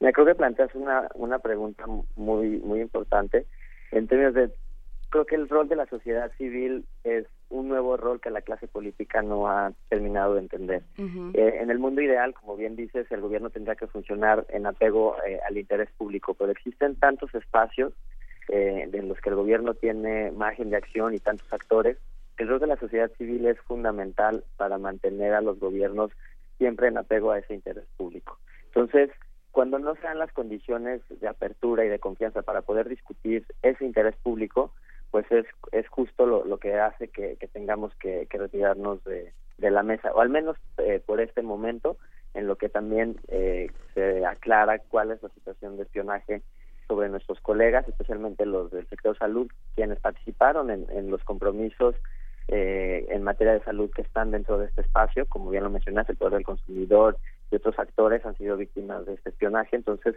nosotros es fundamental que se mantenga este espacio, pero se mantenga de manera abierta y de confianza para poder asegurar que sus acciones y sus compromisos eh, están siendo en apego del interés de la ciudadanía. Lo que sucede es que mantener esta, este pacto, este, este consenso de gobierno abierto significa la capacidad de autocrítica de un, un, gobierno que no puede tener todas las cartas expuestas en una mesa porque hay aspectos confidenciales, protección de datos personales, vínculos con empresas, pero que los actores de la sociedad civil sí logran visualizar eh, en, términos eh, del futuro y, de aspectos que no necesariamente tienen que ver con los intereses económicos y con las políticas partidistas, ¿no es así? Exactamente. Un, primer supuesto de, este espacio de la Alianza para el Gobierno Abierto es reconocer que los gobiernos por sí mismos no pueden encontrar la solución a cada uno de, los problemas que, enfrenta una sociedad. Y es por eso que abren eh, los espacios de discusión, de gobernanza a, los actores sociales y para, encontrar esas respuestas. Y eso implica eh, abrir información, información que antes eh, no, se, no era pública o que no se encontraba en un formato que, que permitiera reutilizarse. Eh, claro, siempre en apego a los, a las disposiciones en materia de datos personales, pero sí implica una mayor apertura eh, y por tanto necesitas una mayor confianza. Sí, pero también estás hablando de un organismo, venimos de, hablar de biodiversidad, entonces bueno, utilicemos el término, estás hablando de un, er, organismo que busca eh, la, la, sustentabilidad, busca, busca perdurar, entonces también busca su propia supervivencia y eso muchas veces se contrapone con lo que están pidiendo las organizaciones de la sociedad civil. O sea, ustedes le están exigiendo al gobierno de alguna forma que atente contra sí mismo. No sé si yo utilizaría la palabra atentar, sino construir una, una nueva forma de, gobernanza que sí es mucho más abierta, claro. que es distinta a la que creo que no, no, siempre ha estado acostumbrada la clase política, porque ha sido en esos espacios de discrecionalidad, eh, medio opacos, donde han más bien traicionado la confianza de la ciudadanía y han buscado eh, pues otros intereses y no siempre el interés público. Eh, la, Alianza para el Gobierno Abierto, eh, yo creo que es más bien un espacio donde busca otra vez reconstruir esa confianza y sí tener, tal vez probar algunos espacios que, como bien dices, puede parecer que son contrarios a la sustentabilidad o sostenibilidad del, del Estado, pero es más bien apostarle a una apertura a donde todos tenemos las cartas sobre la mesa para poder discutir eh, con, con toda la información, con todos los elementos, qué es lo mejor para el interés de la ciudadanía. Y en este sentido, ¿cómo ha reaccionado el Secretariado de Seguridad Pública, pensando en Renato Sales, que es su titular? Bien, no, estamos nosotros aquí hablando de un secretariado distinto, no es ah. el Secretariado de Seguridad Pública, sino es el Secretariado de la Alianza para el Gobierno Abierto, que tiene en este caso tres partes. Una es la que integramos el, este núcleo de organizaciones de sociedad civil. Hay uno eh, que es la otra parte que es el INAI, que pues, lo encabeza, acaba de haber cambios, creo que su, su actual presidente acaba de pronunciarse también al respecto. Y el otro eh, actor es la de la Función Pública, entonces, este secretariado tripartita es quien revisa eh, los compromisos. Hay pronunciamiento de, también de los otros dos actores, del INAI y de Función Pública, eh, en el sentido de que pues tiene que, revisarse eh, esta situación y pues yo creo que vendrán en las próximas semanas tal vez algún diálogo o algún intento de, explicación respecto a esta situación y a partir de eso pues creo que el grupo de organizaciones tomará la decisión o de mantener su decisión de suspender su participación o de, o de ver si es posible regresar a la mesa con condiciones distintas. ¿Cómo se toma esta decisión? Eh, ¿quiénes, ¿Quiénes tomaron la decisión? ¿Cómo, fue? ¿En qué términos fue la discusión? fue una decisión eh, que fue producto de, muchísima discusión al interior del grupo de organizaciones de sociedad civil. Una vez que se identificaron eh, los primeros mensajes y que empezamos a, revisar de dónde provenían, pues detonó justo la, pregunta de por qué personas de, este grupo estaban siendo víctimas de, espionaje. Y fue así como después de que Daniel se publicó la nota del New York Times en febrero pasado, eh, hasta este momento que pues después de armar el, caso y de entender eh, pues, cuál era el, momento y el espacio en el que estábamos en, en este en esta alianza se decidió que, que debíamos suspender la participación. Fue un consenso de las siete, nueve organizaciones ahora que, que integran este grupo de sociedad civil. Pues bueno, ¿y, qué es lo que qué es lo que sigue Rafael García? Seguir esta investigación, esperar a que reaccionen los organismos gubernamentales, ¿qué sigue y qué se pierde cuando se cuando se pierde esta alianza por el gobierno abierto? Pues eso es, un, justo lo que estamos eh, definiendo, lo que nosotros explicamos y solicitamos en, en, nuestra carta en la cual explicamos nuestra salida de la alianza, pues es que se explique, que se que se identifique si efectivamente existen, por ejemplo, órdenes judiciales que les permiten espiar a alguien o si eh, pues están en altas situaciones de, espionaje. Y en términos de, gobierno abierto, yo creo que para nosotros es fundamental que se mantengan otros espacios de, diálogo y de colaboración y de confianza con, con el gobierno. La alianza es uno muy importante porque tiene este espacio de negociación donde llegas a compromisos muy concretos pero también existen otros espacios. Entonces, creo que igual, que como mencionaba previamente, el gobierno tiene muchos espacios, no es monolítico, no es solamente un actor. Eh, entonces, creo que es importante que en otros espacios se sigan manteniendo esos canales eh, de diálogo donde a donde hemos podido construir eh, y encontrar soluciones a los problemas que nos aquejan eh, a los ciudadanos. ¿Hay alguna medida concreta, algún algún espacio concreto que, que sepamos que se ganó gracias a esta alianza, gracias a este trabajo por el gobierno abierto? Pues yo sí identifico varios resultados. Uno, por ejemplo, es que exista una política nacional de datos abiertos, es decir, eh, lineamientos para que los gobiernos hagan pública más información en un formato que permita reutilizarse por, por computadoras y por la tecnología. Eh, tenemos otros compromisos en, en materias de, de salud, de compras que han ido avanzando. Eh, entonces, yo creo que es importante revisar cuáles son los resultados de la alianza hasta este momento y qué sería necesario para, eh, para alcanzar nuevos nuevas metas mucho más ambiciosas dentro de la alianza. Y la parte de la Ley Federal de Archivos, su reglamento y su aplicación, que son aspectos fundamentales para definir el acceso a cierta información que el gobierno pueda hacer pública, que es uno de los mecanismos que debería estar al, a la mano para poder hacer esta vehiculación con la sociedad. Así es, la ley de archivos es eh, claramente un, tema pendiente en, en esta agenda y porque justo puede incorporar todas estas nuevas medidas que aseguran que la información, primero, se resguarde de la manera correcta y segundo, que se, eh, esté disponible para la ciudadanía en formatos que le ayuden rápidamente a utilizarla y a encontrarla. Entonces, como bien sabes, eso es un, un, tema pendiente. Pues bueno, lo seguiremos platicando. Rafael García, coordinador de Apertura Gubernamental de Transparencia Mexicana. Y bueno, pues seguimos sobre este tema que nos, nos ocupa particularmente a nosotros y al resto de nuestros radioescuchas. Muchísimas gracias. Muchas gracias por el espacio. Un abrazo, hasta luego. Y seguimos con la curaduría de Mozart y algunos de sus conciertos para instrumentos de aliento que nos dejó Edith Zitlali Morales. Vamos a escuchar el concierto para flauta número uno en sol mayor. Eh, a ver, dice, dice Dizitlali Morales, Mozart escribió una vasta colección de obras para flauta, entre las que destacan sonatas, cuartetos y dos conciertos. Vamos a escuchar el concierto para flauta número uno en sol mayor, en la interpretación de Sir James Galway, uno de los grandes virtuosos de este instrumento y a quien en 1997 le otorgaron el Grand Prix du Disque por su grabación de estos conciertos de Mozart. Vamos a deleitarnos, dice Dizitlali Morales, con un fragmento del primer movimiento Alegro Maestoso. Vamos a escuchar.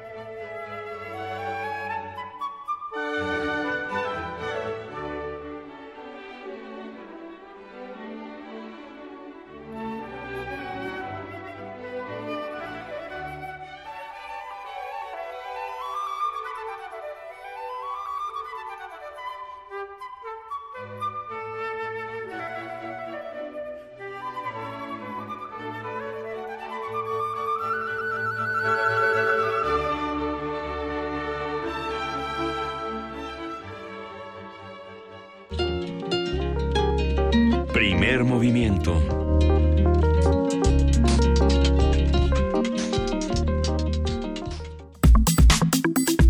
Nota Internacional. Luego de un ataque de simpatizantes del Estado Islámico al sur de Filipinas, el presidente Rodrigo Duterte prometió aplicar sin clemencia la ley marcial que permite a los militares el control total de la justicia, así como detenciones y revisiones. El mandatario, conocido por sus polémicas declaraciones, dijo a los miembros del ejército, Simplemente hagan su trabajo, yo manejaré el resto. Seré encarcelado por ustedes. Si violen a tres mujeres, diré que lo hice yo. Eso declaró Duterte, quien consideró extender la aplicación de esta ley a todo el país. Human Rights Watch calificó esta medida como peligrosa debido a que en el pasado dicha ley fue utilizada por el dictador Fernando Marcos para mantenerse en el poder, Ferdinando Marcos para mantenerse en el poder. Maragui, capital de la Nao del Sur, fue asaltada el pasado martes por decenas de hombres armados simpatizantes de ISIS. De acuerdo con el gobierno de Filipinas, este grupo ha asesinado a más de 100 civiles y en los enfrentamientos con el ejército han fallecido 61 extremistas, 11 soldados y 4 policías. Yo, yo tomaría este dato con muchísimas reservas, el asunto de que eran este, simpatizantes de ISIS, para hacer un análisis de los sucesos más recientes en el gobierno de Filipinas, cómo se insertan en el proyecto de Duterte y la recepción que han tenido en su país y la comunidad internacional. Conversaremos hoy con el doctor Juan José Ramírez Bonilla, profesor investigador del Centro de Estudios de Asia y África del Colegio de México especialista en temas del sureste de Asia y de integración económica en la región del Pacífico. Muchísimas gracias, doctor Ramírez Bonilla, por estar esta mañana con nosotros. Muy buenos días. Eh, ¿Qué, qué sucede con esta ley marcial en Filipinas? Me parece que es la conclusión necesaria de la ola de violencia que ha venido experimentando la, la región de Mindanao en Filipinas. Ya desde el año pasado, en septiembre, hubo algunos bombazos en mercados nocturnos con uh, un número significativo de víctimas uh, civiles. Después, uh, a lo largo del año, ha habido otros incidentes también violentos y entre ellos destaca el hecho de que en abril pasado hubo también enfrentamientos entre las fuerzas militares filipinas y militantes del Partido Comunista de las Filipinas. Eh, esto es significativo en la medida en que denota una inestabilidad uh, social y política en la, isla que el, eh, gobierno de Filipinas no ha podido resolver desde el fin de la Segunda Guerra Mundial. ¿Y cómo se inserta en esta en, en pleitos, digamos, en, en, en estos desarreglos, cómo se cómo se inserta Duterte y su régimen y su persona, porque ha sido como toda una personalidad que ha tomado el gobierno de Filipinas. Claro. Bueno, yo, yo remarcaría dos hechos. Primero, uh, la región de Mindanao concentra 20 millones de personas, cuya mayoría uh, profesa el Islam. Eh, esto ha tenido como resultado histórico el surgimiento de facciones uh, islamistas que reclaman o la independencia o cuando menos un régimen de autonomía política que les permita eh, organizar eh, la vida civil eh, en el marco de las instituciones coránicas. Eso me parece que es un punto importante. Por el otro, Mindanao también fue gobernada durante un largo periodo por el presidente Duterte y eh, tiene una autoridad moral muy grande en la, en la zona, por lo tanto, ante este surgimiento de, de la el recrudecimiento de la ola de violencia, uh, Duterte localmente uh, tiene fuertes simpatías entre la población, tanto musulmana como no musulmana y tiene fuertes simpatías precisamente por esta por esta dureza que lo caracteriza, ¿no? Por esta este discurso en contra de un de un discurso de, de derechos humanos, de garantías individuales y demás. Y él lo que dice, los criminales son criminales y no merecen nada. Sí, es un discurso bastante crudo, pero con, con, eh, la actitud de la población para respaldarlo me parece que es comprensible ante la incapacidad de las autoridades centrales de pacificar la, la, la región y en general el país. Por lo tanto, es entendible que la población uh, busque respuestas, aun cuando sean drásticas, a una situación intolerable para ellos. Mm, Ferdinand Marcos lo tuvo nueve años. Exacto. Y una de las cosas que ha declarado uh, de manera desafortunada Duterte es que uh, Marcos pudo pacificar el país y que él esperaría más o menos en las mismas condiciones uh, hacerlo en el caso de, de, Mindanao. ¿A qué costo pacificó el país Marcos? Uh, miles de detenciones, muchos desaparecidos, uh, qué sé yo, una represión bastante sangrienta. Pero, insisto, ante la desesperación de la población, estas salidas autoritarias parecen un mal menor y, y a fin de cuentas esto habrá de tener también repercusiones eh, tanto a nivel de la violencia como a nivel político. A nivel de la violencia ahora el riesgo es que siendo todavía localizada las expresiones de violencia, estas sean extendidas al resto del país y por lo tanto la ley marcial eh, necesitaría ser también extendida a todo el país. Y una de las peculiaridades que ahora apuntan a los medios informativos locales uh -huh. es que el grupo que ha respondido a, a, la ola de represión de los militares es un grupo internacionalista compuesto no solamente por filipinos, sino también malasios, indonesios y singapurenses. Y esto le da un cariz completamente diferente a la ola de violencia, que también podría extenderse hacia otras áreas de los países vecinos. ¿Te parece justo, doctor, esta consideración de convertir eh, las instituciones eh, en instituciones coránicas dominadas por el, por el Corán en el sentido en el que la vida cotidiana, la vida la vida diaria está muy influenciada por la parte religiosa es un contraste legítimo en la sociedad filipina actual si hablamos de la sociedad filipina en general eh, por supuesto que no en, en, términos amplios, la mayoría de la población filipina es uh, cristiana. Uh -huh. ¿Mm? y, y, solamente en esta área de, de, Mindanao, en el sur de Filipinas, es donde se concentra la población uh, musulmana. Y si lo vemos en el contexto propio de ellos, pues sí, me parece que es legítima la demanda. Tienen ellos una identidad propia que se diferencia del resto de Filipinas y por lo tanto Uh, ellos quisieran uh, organizar su vida pública en función de las instituciones que ellos creen uh, las pertinentes y en ese sentido pues sí podríamos hablar de legitimidad lo que lo que llama la atención eh, doctor Ramírez Bonilla es eh, pensar tan naturalmente bueno lo que se necesita o sea, esto es lo que está funcionando esta eh, es esta forma de gobierno que va tan en contra, uno pensaría de, lo, de hacia dónde ha ido la discusión eh, global, digamos, la discusión global ha ido hacia los terrenos democráticos, hacia los de, eh, derechos humanos por encima de cualquier cosa, eh, hacia los poderes de, divididos, ¿no? Hacia los poderes regulados y acotados, ¿no? Y de pronto llega este personaje montado además y sin mentir y sin y sin engañar a nadie montado en esta plataforma eh, autoritaria violenta eh, sin sin detenerse o sea considerando los derechos humanos como una eh, como algo propio de, de seres débiles ¿no? que no pueden con un gobierno o algo así o no sé o, o, seres que se quieren dejar tomar el pelo por los criminales o no no sé no me voy a meter a la cabeza de Duterte sí. pero pero y esto empieza a tener muchísima aceptación al grado de que gana la elección y no por lo menos que yo sepa no ha perdido bueno, eh, no no no deja de ser alguien muy popular entre entre la tropa entre la por gente, supuesto ¿no? sí por supuesto entonces cómo lo entendemos en el marco global yo creo que esto es la consecuencia de todas las fallas que tenemos ahora con uh, esta este sistema global que padecemos uh -huh. ahora uh, Filipinas no es el único caso Hemos visto al señor Trump en Estados Unidos tener un discurso análogo, guardando ciertas distancias, pero análogo sobre no respeto de derechos humanos,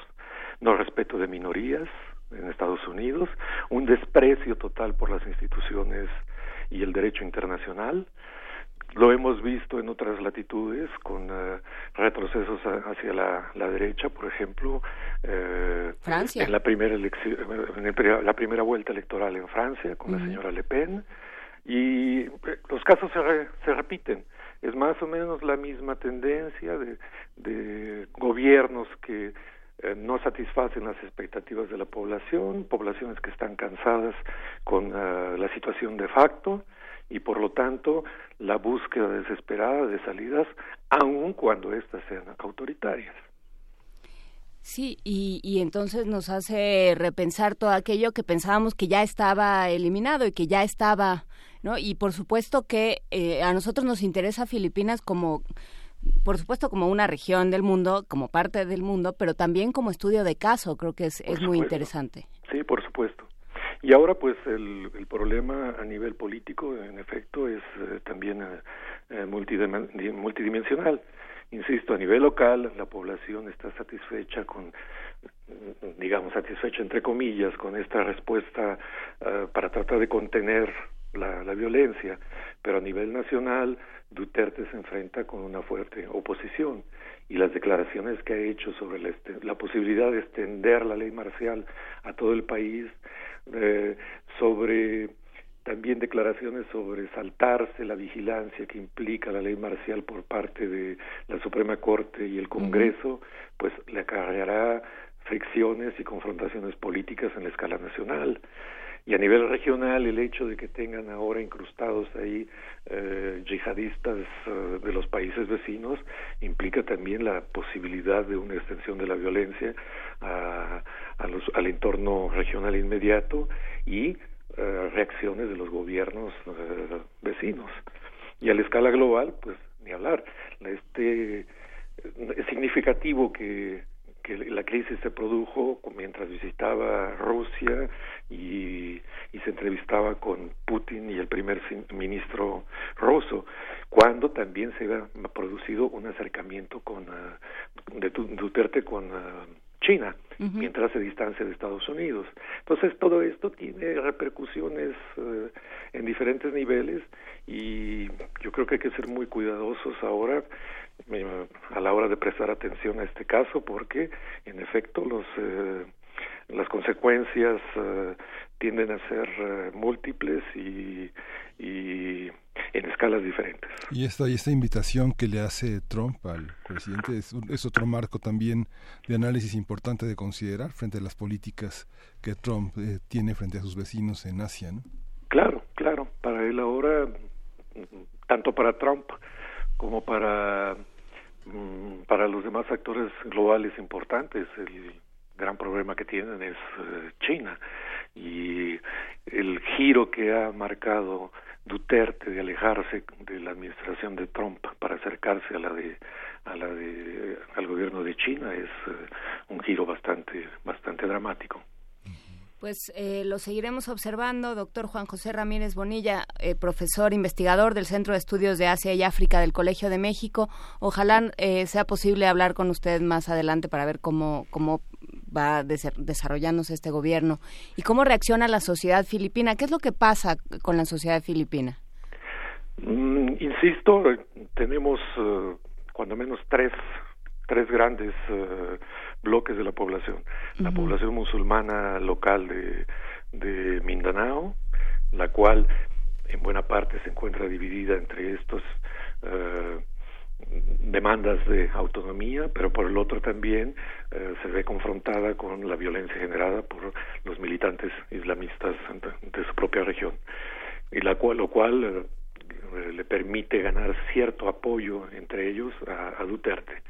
La población cristiana de la zona también eh, está cansada de, esta situación y también se ofrece un apoyo moral al presidente Duterte.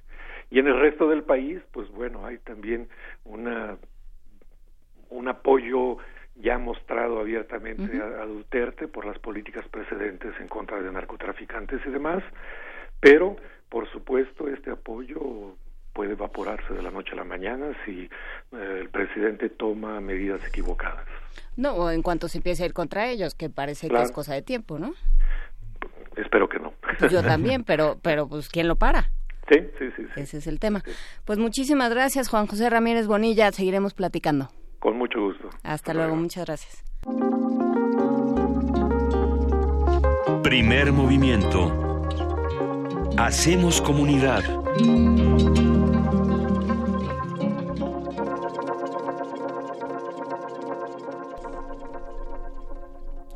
8 de la mañana con 47 minutos y seguimos este lunes que como ha estado complicado eh, con un foro sobre energías sustentables y para ello está la maestra Mireya Imas Gispert, directora del Programa Universitario de Estudios para la Sustentabilidad, el PUES para platicar con nosotros. ¿Cómo estás, Mireya? Muy bien, muy bien. ¿Ustedes cómo amanecen? Pues bien, aquí hablando de puros temas, eh, de puros temas muy bonitos como las especies invasoras, los gobiernos invasores, así, todo el mundo. No, bueno, Así, ah, pero cuéntanos, eh, energías sustentables. Sí, en el marco de estos de estos foros que se están organizando en la UNAM, de la universidad frente a los desafíos de la nación, eh, este, a mí me tocó coordinar el de energías sustentables y justo va a ser el día de mañana, es con el, último foro con el que cerramos ya esta, esta serie de foros. Y bueno, pues va a estar muy bueno el programa, va a ser en la Facultad de Ciencias, a partir de las 10 de la mañana hasta las 3 de la tarde en el auditorio Yeliscali. Eh, supongo que habrá muchos letreritos para indicarnos por dónde por dónde llegar al auditorio porque ha crecido tanto esta facultad y hay tantos auditorios ahora. Y bueno, pues rapidísimo les cuento que eh, va a dar la bienvenida a la doctora Rosaura Riz, directora del, de la facultad, y abrimos con una conferencia sobre el estado del arte de las energías renovables con el doctor Antonio del Río, director del Instituto de Energías Renovables de la UNAM. Después vendrá una mesa sobre el tránsito hacia las energías sustentables en México, una valoración institucional, donde tendremos al maestro Don de Buen, de la, director general de la Comisión Nacional para el Uso eh, Eficiente de la Energía, el maestro Alfonso Muñoz Cano Álvarez, director general adjunto de Energías Renovables de la Secretaría de Energía, eh, Víctor Hugo Ventura, él es jefe de la Unidad de Energía y Recursos Renovables de la CEPAL, eh, aquí en México. Y eh, después vamos a tener una conferencia magistral de Joseph Maich, que es un em, es coordinador de la Alianza Energética Alemania-México, y otra mesa que eh, será sobre el tránsito hacia las energías sustentables en México, una valoración desde la academia, con el doctor Luis Álvarez y Casa, director del Instituto de Ingeniería, la doctora Carla Sedano Villavicencio, secretaria de Gestión y eh, Tecnología y Vinculación del Instituto de Energías Renovables de la UNAM, el doctor Omar Macera Cherruti, él es investigador del Laboratorio de Bioenergía del Instituto de Investigaciones en Ecosistemas y Sustentabilidad de la UNAM, y eh, bueno, pues esa, esa es ese es el programa y pues los invitamos a todos mañana a las 10 de la mañana en la Facultad de Ciencias en el auditorio Yeliscal. ¿Hay que hacer algo antes? ¿Hay que pagar? Eh, no hay que hacer nada, se presentarse, sí les vamos a pedir que se registren, nada más para llevar una, un conteo y bueno, pues para mantenerlos informados de los resultados del foro y pues la, la invitación es abierta a todo el público. Está en streaming también, ¿no? ¿Eh? ¿Va a, estar, va a ser una transmisión también en streaming? Eh, estamos Todavía no estoy segura, pero espero que sí, porque esperamos que haya una afluencia importante. Pues eh, esperamos que sí, creo que es, es un tema que, que, nos importa a todos y del cual eh, ignoramos mucho más de lo que sabemos, ¿no? En general. Eh, eh, sí, y tenemos como muchas ideas preconcebidas que no necesariamente son las correctas, entonces yo creo que es muy importante que escuchemos de parte de los expertos qué sí hay, qué no hay, qué se espera y para dónde vamos. Por ejemplo, uno de los grandes mitos que piensas que se pueden eh, diluir o dilucidar en esto, en este foro, mire ya, ¿con qué te topas generalmente cuando hablas yo de energía sustentable? Yo creo que el más importante es que las energías sustentables ya están aquí. Eh, no es no es el futuro, ya es el presente. De hecho, en muchos países ya este, la transición está a todo a toda velocidad en México vamos un poquito lentos, eh, pero yo creo que lo primero que tenemos que quitar es esa idea de que, bueno, eso es como para para quién sabe cuándo. Para cuando ahora sí se nos acabe el petróleo. Ahora sí se nos acaba. ya se nos acabó. No, ya ya está. Este, de hecho, países como Alemania con una insulación mucho menor que la de México, ya está puesta en el tren de la transición. Ya el 40% de su energía la recibe de fuentes este, sustentables. Y yo creo que este pues ese es principalmente uno de los retos que tenemos que vencer y es esta como anomia, ¿no? De, bueno, pues mientras tengamos petróleo ahí la vamos llevando. Sí, que ya no tenemos. No, además. Y el que tenemos nos está haciendo mucho menos daño. nuestro, o sea que más nos vale movernos hacia otras energías renovables, incluso también por un tema de salud, de calidad del aire, de conservación de los ecosistemas, etcétera, ¿no? Por supuesto, pues eh, si te parece, Mireya Imas, a ver si platicamos eh, esta semana o la que sigue sobre los resultados del foro. ¿Quieres? Claro que sí, me encantaría, por supuesto, ya estamos. Perfecto, por lo pronto queda hecha la invitación. Mañana 30 de mayo en la Facultad de Ciencias, el Auditorio Yeliscali, a las 10 de la mañana, este foro sobre energías sustentables. Ya está toda nuestra información, eh, más bien toda la información en nuestras redes. Muchísimas gracias, Mireya Imas, y esperamos el reporte. Muchísimas gracias a ustedes. Un abrazo. Un abrazo, gracias, Mireya Imas, directora del Programa Universitario para Estudios sobre la Sustentabilidad. Y vamos a una nota, Miguel Ángel. Para recordar y dignificar la vida de Lucha, de, Lucha Reyes, una de las grandes cantantes mexicanas, se presenta en el Centro Cultural Universitario la obra de teatro La Tequilera. Los detalles con Virginia Sánchez.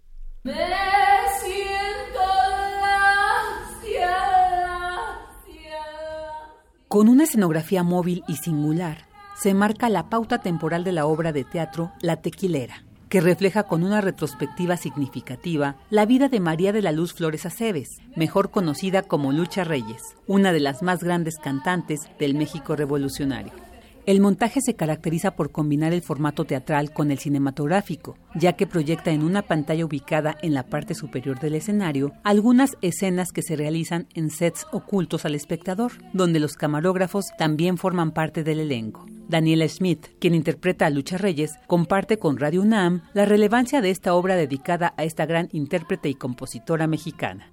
Para mí, Lucha Reyes significa una transgresión enorme, no solamente un legado musical, un legado en cuanto a un estilo de cantar, ¿no? Ella se volvió la reina de la canción bravía porque tomó los elementos de interpretativos que estaban reservados para los hombres, los hizo suyos, tal vez de manera accidental, porque una mujer que no había terminado ni siquiera segundo de primaria, ¿no? No, no, era una intelectual, no era una Frida Kahlo, no era, no era ese tipo de artista, fue un artista que se tropezó con su vida, ¿no? Con su maravillosa vida. Yo siempre digo que es una feminista accidental porque esta cosa rebelde en ella, que tenía que ver un poco con su amor por la bebida y por la fiesta y por los placeres mundanos, la hicieron vivir a su modo. Borrachita de tequila llevo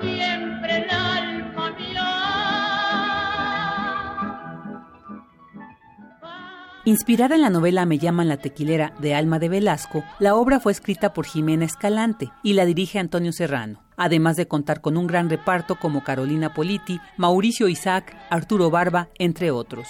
Smith señala la importancia de presentar esta obra en un teatro de la UNAM. Pues la UNAM lo que tiene de maravilloso es la libertad para decir y para experimentar con lo que uno quiera. La verdad para mí es un enorme privilegio poder estarnos presentando en este teatro que es uno de los teatros más hermosos que hay en este país, en esta ciudad y me parece pertinente dada la situación por la que atraviesa eh, la situación de las mujeres en el mundo que la UNAM decida tomar un tema como es la vida de Lucha Reyes para ponerlo en sus escenarios, ¿no? Porque a mí me bautizaron La tequilera se presenta en el Teatro Juan Luis Alarcón del Centro Cultural Universitario de la UNAM hasta el próximo 2 de julio, con funciones jueves y viernes a las 8 de la noche, sábados a las 7 y domingos a las 6. Para Radio UNAM, Virginia Sánchez.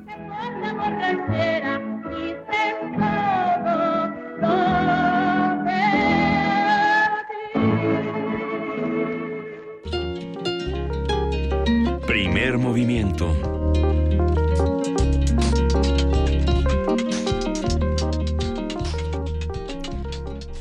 8.56 de la mañana, antes de que nos llame Alma Velasco para, para reclamarnos de que decir que la tequilera, me llaman la tequilera, es un es una novela biográfica sobre Lucha Reyes que escribió Alma Velasco publicado me parece que por Planeta ya hace unos años, una, una de las obras más exhaustivas y más interesantes sobre este personaje. Pero bueno, por lo pronto nos vamos a una resonancia sonora. Una resonancia óptica preparada por el equipo de producción de Radio UNAM. Y vamos a escuchar, ¿qué vamos a escuchar, Frida Saldívar? Vamos a escuchar esto sobre José Revueltas. Adelante. Estamos en la cárcel de Lecumberri. Frente a una puerta, vemos a un hombre, levanta su brazo derecho y con la mano hace la B de la victoria. Con la otra mano, a la altura de su vientre, sujeta una pipa.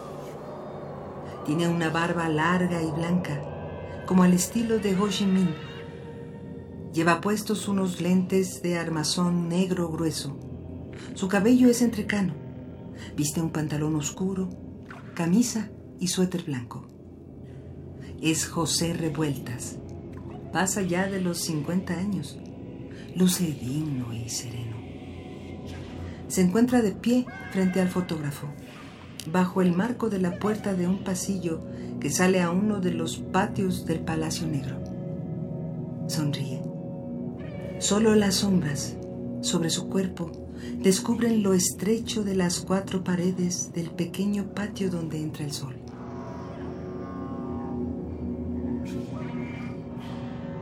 Aunque preso, José Revueltas ha triunfado. Es un mexicano ejemplar. Como escritor y político ha enriquecido la vida cultural y política del país. Revueltas fue recluido en las Islas Marías por primera vez cuando era un adolescente por su militancia política.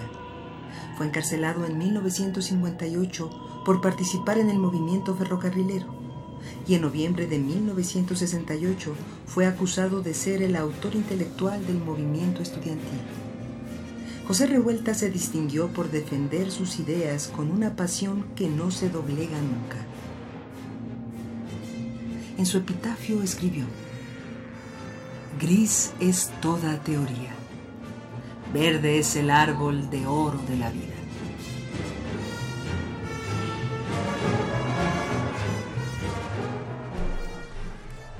Ya casi nos vamos, solo hay que mencionar que la imagen de esta resonancia óptica, la imagen que dispara este, este eco, este eco sonoro, está en nuestras redes y la pueden ver, pueden escuchar también, en, también están en nuestras redes las resonancias ópticas, en las redes de Radio UNAM. En la página de Radio UNAM pueden buscar esta resonancia óptica, ver la foto y entonces entender de dónde viene esta, este trabajo y esta reflexión. Nos vamos por lo pronto y nos vamos a una pausa y regresamos a la tercera hora de primer movimiento. ¿Qué opina usted de la gira de Trump? Primer movimiento. Hacemos comunidad.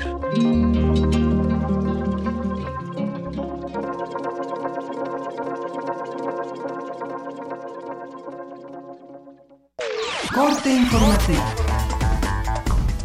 La UNAM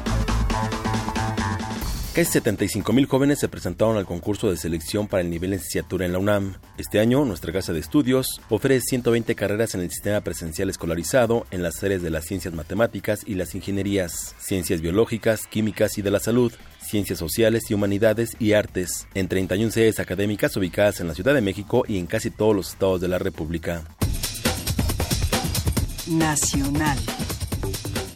Organizaciones de defensa y promoción de la libertad de expresión enviaron una carta al presidente Enrique Peña Nieto en la que le piden recibir a los relatores especiales para la libertad de expresión de la ONU y de la Comisión Interamericana de Derechos Humanos para encontrar soluciones a la crisis de violencia e impunidad que afecta a la prensa en el país. El Comité para la Protección de Periodistas, la Fundación Nuevo Periodismo Iberoamericano Gabriel García Márquez y Artículo 19 entre otras agrupaciones insistieron en que la violencia contra periodistas debe parar. Periodistas de Michoacán hicieron un llamado a organismos defensores de los derechos humanos para exigir al Estado mexicano que Salvador Adame, director del canal 6 TV, no se convierta en un número más en las cifras de reporteros asesinados en México. Andrés Manuel López Obrador, presidente de Morena, reiteró su llamado al candidato del PRD al gobierno del Estado de México, Juan Cepeda, a declinar a favor de su partido. Si ellos deciden que van a continuar con esa candidatura, es muy claro que están jugando el papel de paleros. Al respecto, Alejandra Barrales, líder del PRD, rechazó cualquier alianza con Morena. Economía y finanzas. La Secretaría de Hacienda informó que la economía mexicana creció 2.8% en el primer trimestre de 2017, lo anterior ante el crecimiento de 6.6% de las actividades primarias, el más alto para un trimestre similar desde 2004. Internacional. Estados Unidos confirmó que Corea del Norte lanzó otro misil balístico. Informó que el misil de corto alcance no fue considerado una amenaza para América del Norte. Al menos 150.000 personas marcharon este fin de semana en Río de Janeiro para exigir la renuncia del presidente Michel Temer y la organización de elecciones directas. Habla Ruth Noemi, manifestante. De cierta forma, es una tristeza que tengamos que venir de nuevo a las calles para pedir elecciones directas, porque esa fue una etapa que superamos en Brasil. Pero por otro lado, como la historia es cíclica, nosotros estamos viendo lo importante que es volver a estar en las calles y decir fuera Temer. Tras la cumbre del G7 y la OTAN, la canciller alemana Angela Merkel dijo que Europa ya no puede confiar en sus aliados. Aquellos días en los que podíamos contar con los demás, hasta cierto punto se han acabado ya. Lo he experimentado en los últimos días. Y por eso solo puedo decir que los europeos tenemos que coger nuestro destino con nuestras propias manos. Por supuesto, con relaciones amistosas con los Estados Unidos de América, con Gran Bretaña y en plena buena vecindad siempre que sea posible también con otros países, incluso con Rusia. Pero tenemos que tener claro que debemos luchar por nuestro futuro, por nuestra propia cuenta, por nuestro destino como europeos. Y eso es lo que quiero hacer junto a ustedes. Escuchas XEUN Radio UNAM.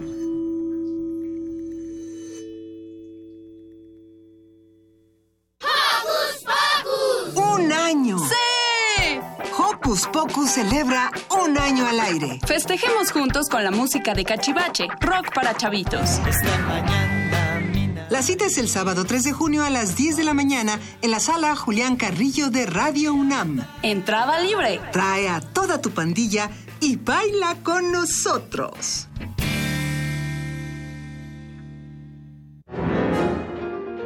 Ayón. Pensar el pensamiento crítico del arte.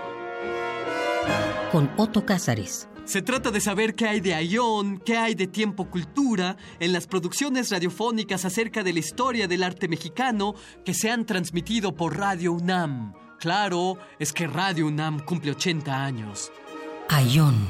A partir del lunes 12 de junio en la programación de Radio UNAM.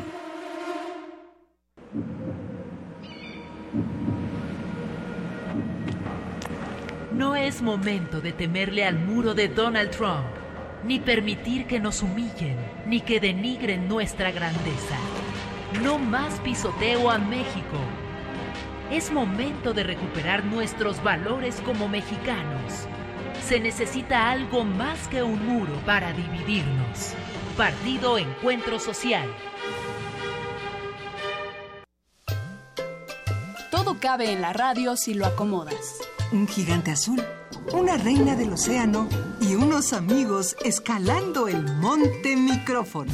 ¿No me crees? Entonces, no te pierdas. El infinito y fascinante planeta llamado radio. Una historia para descubrir el mundo detrás de la bocina. Escucha este radioteatro el sábado 17 de junio a partir de las 10 de la mañana en vivo desde la sala Julián Carrillo. Y al terminar participa en un taller para imaginar y vivir la radio. Podrás hacer tu propio programa. Porque la radio se transforma en lo que imaginas. Ven y volemos juntos.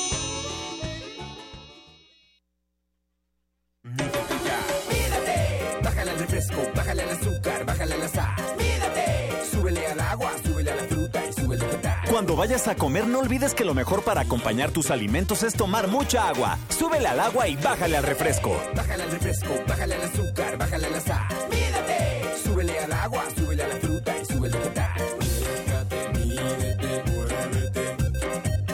Más vale prevenir. Secretaría de Salud, ISTE, IMSS. Prisma RU. Yo creo que el propósito que nos debe llevar es a modernizar la presencia de Radio UNAM. Sí, lamentablemente es muy alto el costo que se, que se paga por estas coberturas. Pero yo no me atrevería a dar ningún diagnóstico en favor de Hillary contundente. El uso médico y terapéutico de la marihuana y sus derivados. Visto de cerca los efectos de la desaparición forzada. Prisma RU cumple un año. Te invitamos a nuestro programa en vivo desde la sala Julián Carrillo de Radio UNAM, próximo martes 30 de mayo de 1 a 3 de la tarde. No te lo pierdas y comparte con nosotros noticias, música y sorpresas. Adolfo Prieto 133, Colonia del Valle. No faltes. En la Ciudad de México, 4.000 personas viven en situación de calle. 3.500 pertenecen al centro histórico. 8 de cada 10 no tienen acta de nacimiento. Los visibles invisibles. Exposición fotográfica y audiovisual. Un acercamiento a los jóvenes que viven en condición de calle en la Ciudad de México. Artista Sandra Monroy Mandujano. Todo el mes de mayo, de lunes a viernes, de 11 a 19 horas. Sala Julián Carrillo. Entrada libre. Radio UNAM. Sumérgete en la música del planeta. Encuentra las perlas acústicas en el Mapamundi. Salpicadas desde Radio Nacional de España, Mundofonías. Una producción de Juan Antonio Vázquez y Araceli Zigane, creada para divulgar los ritmos del mundo sábados 6 de la tarde, por el 96.1 de FM. Radio UNAM. Primer movimiento. Podcast y transmisión en directo en www.radiounam.unam.mx.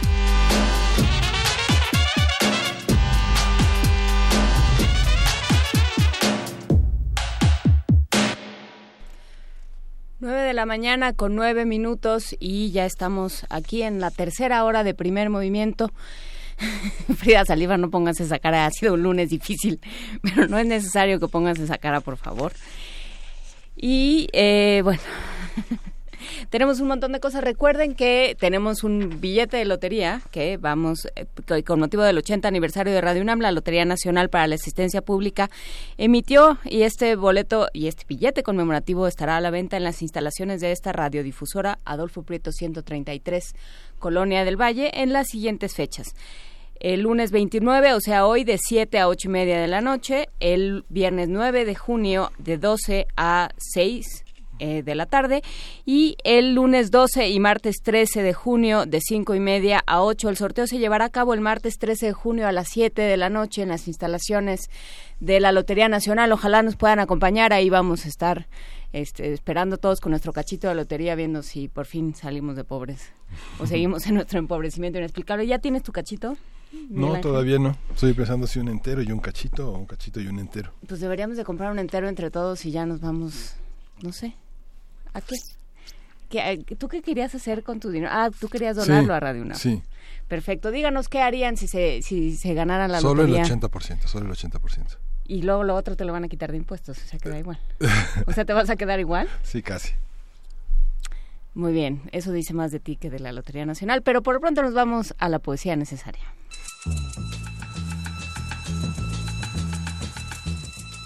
Es hora de poesía necesaria.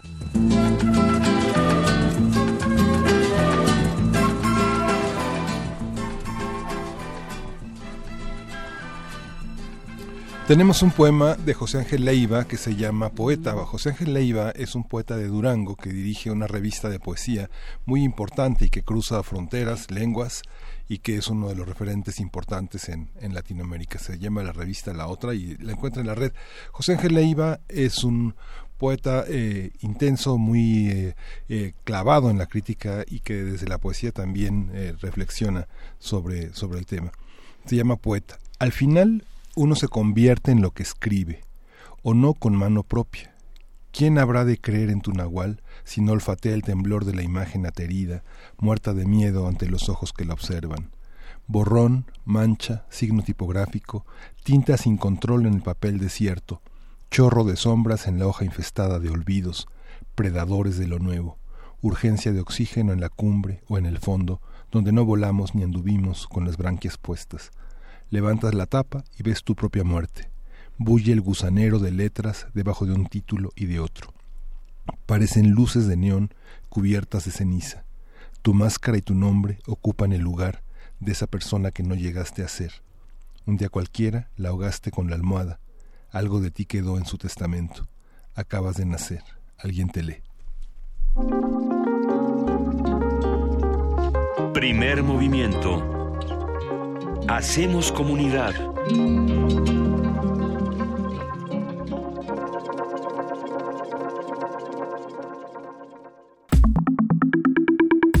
La mesa del día. El pasado 20 de mayo, el presidente de Estados Unidos, Donald Trump, inició una gira por cinco países, Arabia Saudita, Israel, el Vaticano, Bélgica e Italia. En la primera parte de su gira en Riyadh, el mandatario logró el mayor contrato de venta de armamento de la historia estadounidense por un monto de 110 mil millones de dólares y sentó las bases para pactos comerciales de alrededor de 270 mil millones de dólares. Sí, lo que se ahorró fue decirles algo sobre sus eh, políticas de derechos humanos, pero ese es otro detalle. En Jerusalén rompió la tradición y se convirtió en el primer presidente de Estados Unidos en visitar el Muro de las Lamentaciones. Ya lo había visitado Obama. El segundo, sí, por, ya le había visitado Obama por, y, y, lo que había puesto en el muro de las lamentaciones se había hecho público. Ves que eh, escribes algo, alguna oración y la pones dentro de, de, entre los resquicios, los entresijos del muro. Bueno, pues lo de Obama se hizo público, esperemos que lo de Trump, no, no sé, ¿qué, ¿qué, diría allá adentro? No lo sabemos. En el Vaticano fue recibido por el Papa Francisco, quien entregó una carta sobre el cambio climático. En Bruselas, Bélgica, Trump asistió a la cumbre de la OTAN, donde criticó el superávit alemán y lamentó que 23 de 28 miembros de esa alianza dediquen menos del 2% al gasto militar. Más tarde acudió a la cumbre del G7 re realizada en Sicilia y antes de que fuera presentada la declaración final del encuentro, Trump publicó un tuit en el que anunciaba que postergaba hasta la siguiente semana su decisión de apoyar o no el Acuerdo de Cambio Climático de París. Para hacer un balance de, esta gira y las notas que se desprendieron, vamos a conversar en unos segundos con el doctor Moisés Garduño, quien es profesor de la Facultad de Ciencias Políticas y Sociales de la UNAM. Es especialista en estudios árabes e islámicos contemporáneos y con la maestra Raquel Saed Grego, académica del Departamento de Estudios Internacionales de la Universidad Iberoamericana, quien es experta en política y medios de los Estados Unidos. ¿Cómo están? Buenos días, Moisés. Buenos días, Raquel Saed. Eh, gracias por estar con nosotros esta mañana. Hola, buenos días. Muchas gracias por la invitación. Buenos Muy días, buenos Moisés. Días. Muy buenos días. Encantado también nuevamente por estar aquí con ustedes. Perdón por no estar presente de manera formal ahí en la cabina, pero la facultad, ya saben, el cierre de semestre, pero aquí estamos muy contentos. Es el momento eh, de correr por las, eh, las actas, las calificaciones, si ya todo el mundo se quiere ir, y los extraordinarios y esas cosas. Pero bueno, eh, Moisés Garduño, ¿cómo viste la gira, sobre todo esta primera parte, que es la que más te, te corresponde a ti en términos geográficos? Sí, me, a pesar de haber usado una retórica desafiante contra Irán, una de las principales razones de la visita de Trump a Medio Oriente, particularmente Arabia Saudí, pues descansa en la necesidad de cerrar jugosos contratos para acelerar la economía estadounidense y cumplir nuevamente con el electorado de su base social. Eh, uno muy particular es el compromiso de 20 mil millones de dólares con el, el Fondo Público de Arabia Saudí, que es uno de los más grandes de la región, y el compromiso de una inversión por una cantidad similar a la Blackstone Group, que es una de las principales, eh, digamos, eh, transnacionales que se encarga del sector de las telecomunicaciones. Eh, Arabia Saudita tiene un proyecto que es el proyecto Arabia Saudí 2030, con el que se intenta convertir al reino en una potencia tecnológica en el medio en el mediano plazo. Eh, por eso es importante para los árabes sauditas hacer este tipo de pues inversiones en compañías americanas como Apple, uh -huh. Qualcomm Uber, incluso también estuvo ahí en las negociaciones, y otras también como en el ámbito de la reconstrucción. Eh, esto muy independientemente de las, digamos, de los contratos con en el ámbito militar, que como bien mencionaron en la entrada, suman más o menos un paquete de 110 mil millones de dólares, pero en, en este tipo de eh, rubro, las empresas como General Dynamics, Lockheed Martin, este, entre otras empresas que se encargan de hacer pues tanques, helicópteros de los tipos Black Hawk, entre otros, pues es el, el digamos un pacto ganar-ganar en, en, entre ambos países, cosa que le urgía muchísimo a Trump. Más allá del simbolismo, del baile de la danza, de la guerra que echó Trump en público, más, más de que su esposa no fue velada en, en uh -huh. territorios árabes, el gran objetivo de Donald Trump fue cumplido, me parece, y gracias a sus asesores también, que es eh, hacer un pacto de ganar-ganar y traer inversiones que son sumamente urgentes para Estados Unidos, con los cuales creará al menos 50 mil empleos en el corto plazo ya para empezar a materializar este viaje en Estados Unidos. Sí, pero pensando en, eh, ahí antes de pasar a, cómo se vio desde Estados Unidos, que sería lo que me interesaría platicar con, con la maestra Raquel Saed, eh, pensando en que está Uber, ¿no? en, un, en un país donde las mujeres no pueden manejar, eh, ¿Cómo dejas de lado eso? ¿Cómo, ¿Cómo lo conviertes únicamente en un, en un viaje comercial y dejas de lado la parte política, que fue de las tantas cosas que se le echaron en cara? Sí, por supuesto. El gran, la gran estrategia retórica es una excelente pregunta, Juan Inés, porque la gran eh, estrategia política y retórica de Donald Trump fue hacer todo este show, este espectáculo de iranofobia, islamofobia en contra de Irán y yo me atrevería a decir un discurso neorientalista y antishiita que nubló, realmente nubló cualquier crítica que se pueda hacer en contra del régimen de Arabia Saudí. Es decir, este espectáculo de guerra o de estado de guerra, como yo lo he venido diciendo antes, en contra de Irán, pues realmente hizo que, por ejemplo, cuestiones como pues las de la mujer, es decir, los derechos ciudadanos de participación política, de agrupación, no se dijeran ni siquiera se mencionaran. Vamos a hacer nada más una cuestión, un ejemplo para, para ver cómo se nubló esto. Cuando Donald Trump viajaba, cuando era candidato presidencial, que vino a México, que a otras partes, las protestas eh, en contra de él se hacían, eh, se manifestaban en cualquier lugar que él, que él fuera, grafitis, pintas, eh, manifestaciones. En Arabia Saudí no hubo ningún medio de comunicación que cubriera ni un mínimo de protesta social. Las calles parecían lo más tranquila posible y ningún tipo de grafiti. Esto quiere decir no que las, las personas en Arabia Saudí estuvieran tranquilas, sino que simplemente la protesta social y los derechos de agrupación están prohibidos en Arabia Saudí. Esto porque cualquier persona que se atreviera a salir en contra de Donald Trump iba inmediatamente a la cárcel. Es el país con más ejecutados en el Medio Oriente, después, ah, eh, después sigue Irán. Pero todo esto se nubla cuando hay una retórica desafiante en contra del país que está enfrente y sobre todo que eh, se buscaba hacer una alianza con Israel para seguir tachando a Irán como la gran amenaza de la región y juntarlo con el Estado Islámico, Hamas, Hezbollah y muchas organizaciones como si se trataran de un monolito, todas ellas al lado de Irán. Sí, por supuesto. Y, bueno, pues eh, el, manejo de la retórica es importante. Y en ese sentido, Raquel Saed Grego, eh, me gustaría preguntarte, además de, saludarte esta mañana, me gustaría preguntarte cómo lo viste tú y cuál es la lectura que se ha hecho desde los medios estadounidenses. Eso es lo, muy interesante, lo que estaba diciendo Moisés. El tema de qué es lo que cubren los medios de comunicación, en qué país. Y bueno, aquí me gustaría hacer una referencia muy importante a la primera enmienda de Estados Unidos, de la Constitución de Estados Unidos, que se refiere a la libertad de expresión y a la libertad de prensa.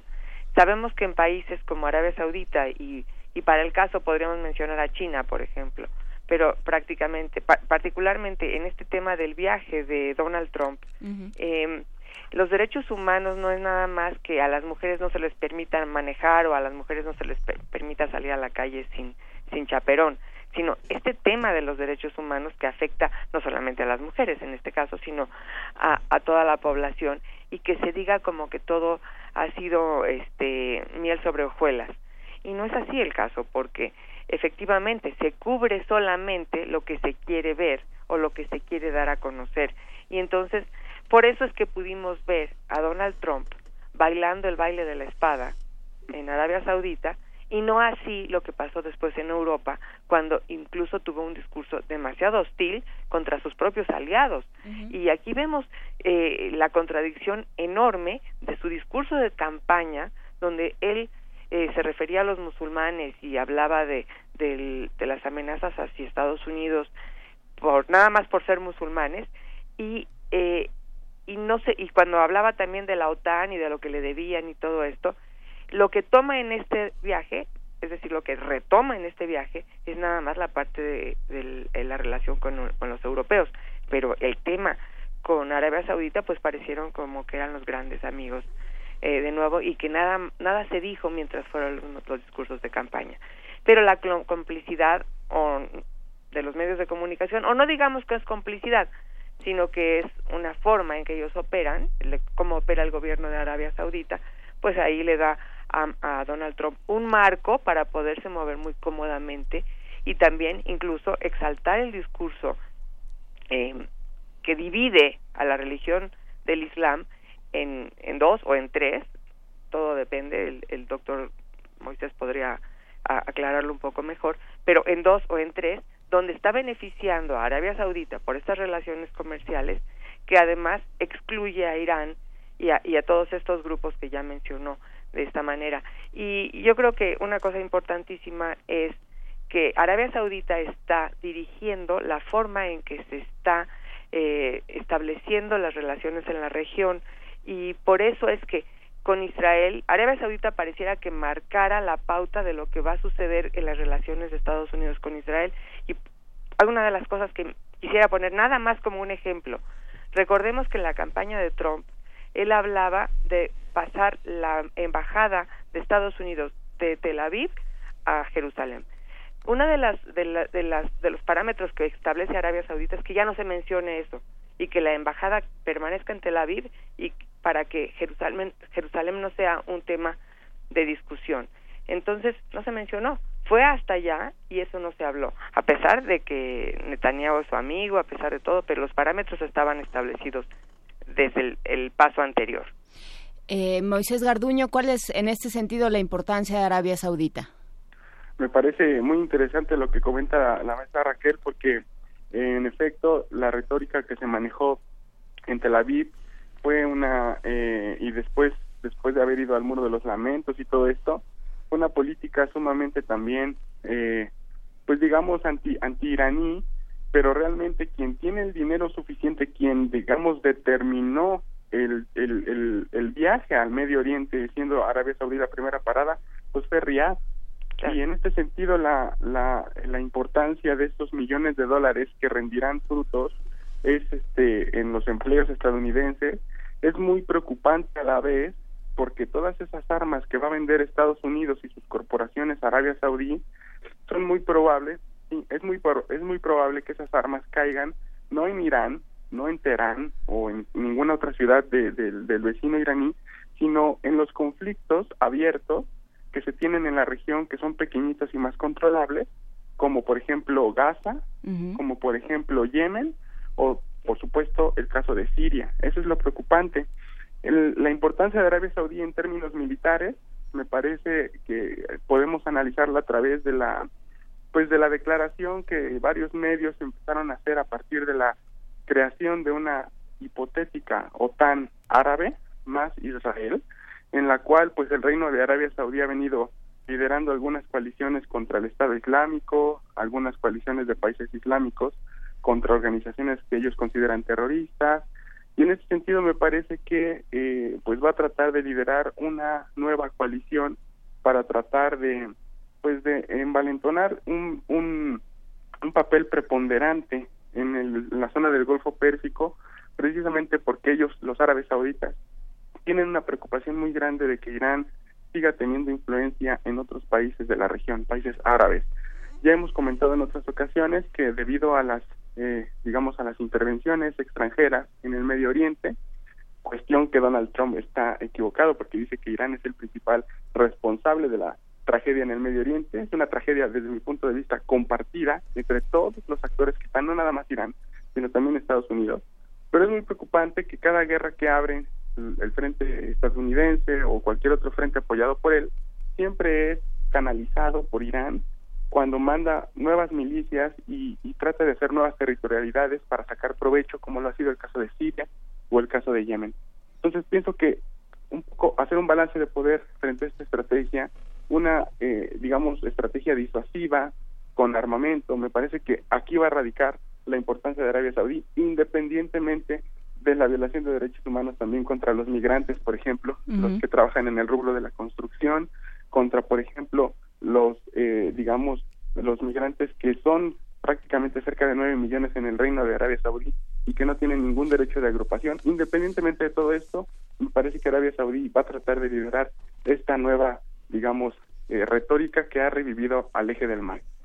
¿Está en el eje de su política exterior esta lógica de las visitas a estos cinco países? ¿Tiene ¿Cuál es- política cuál es- exterior? Trump?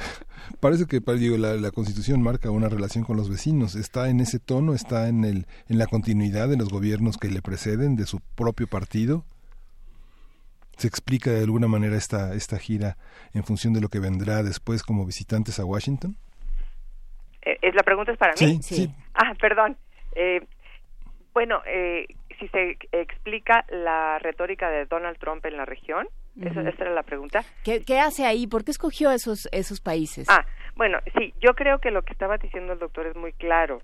Eh, es eh, ¿quién, quién, es- quién marcó la narrativa del propio viaje y sí fue Arabia Saudita. Pero eh, también hay que tomar en cuenta qué tienen en, en común Arabia Saudita e Israel y uno diría nada, ¿no?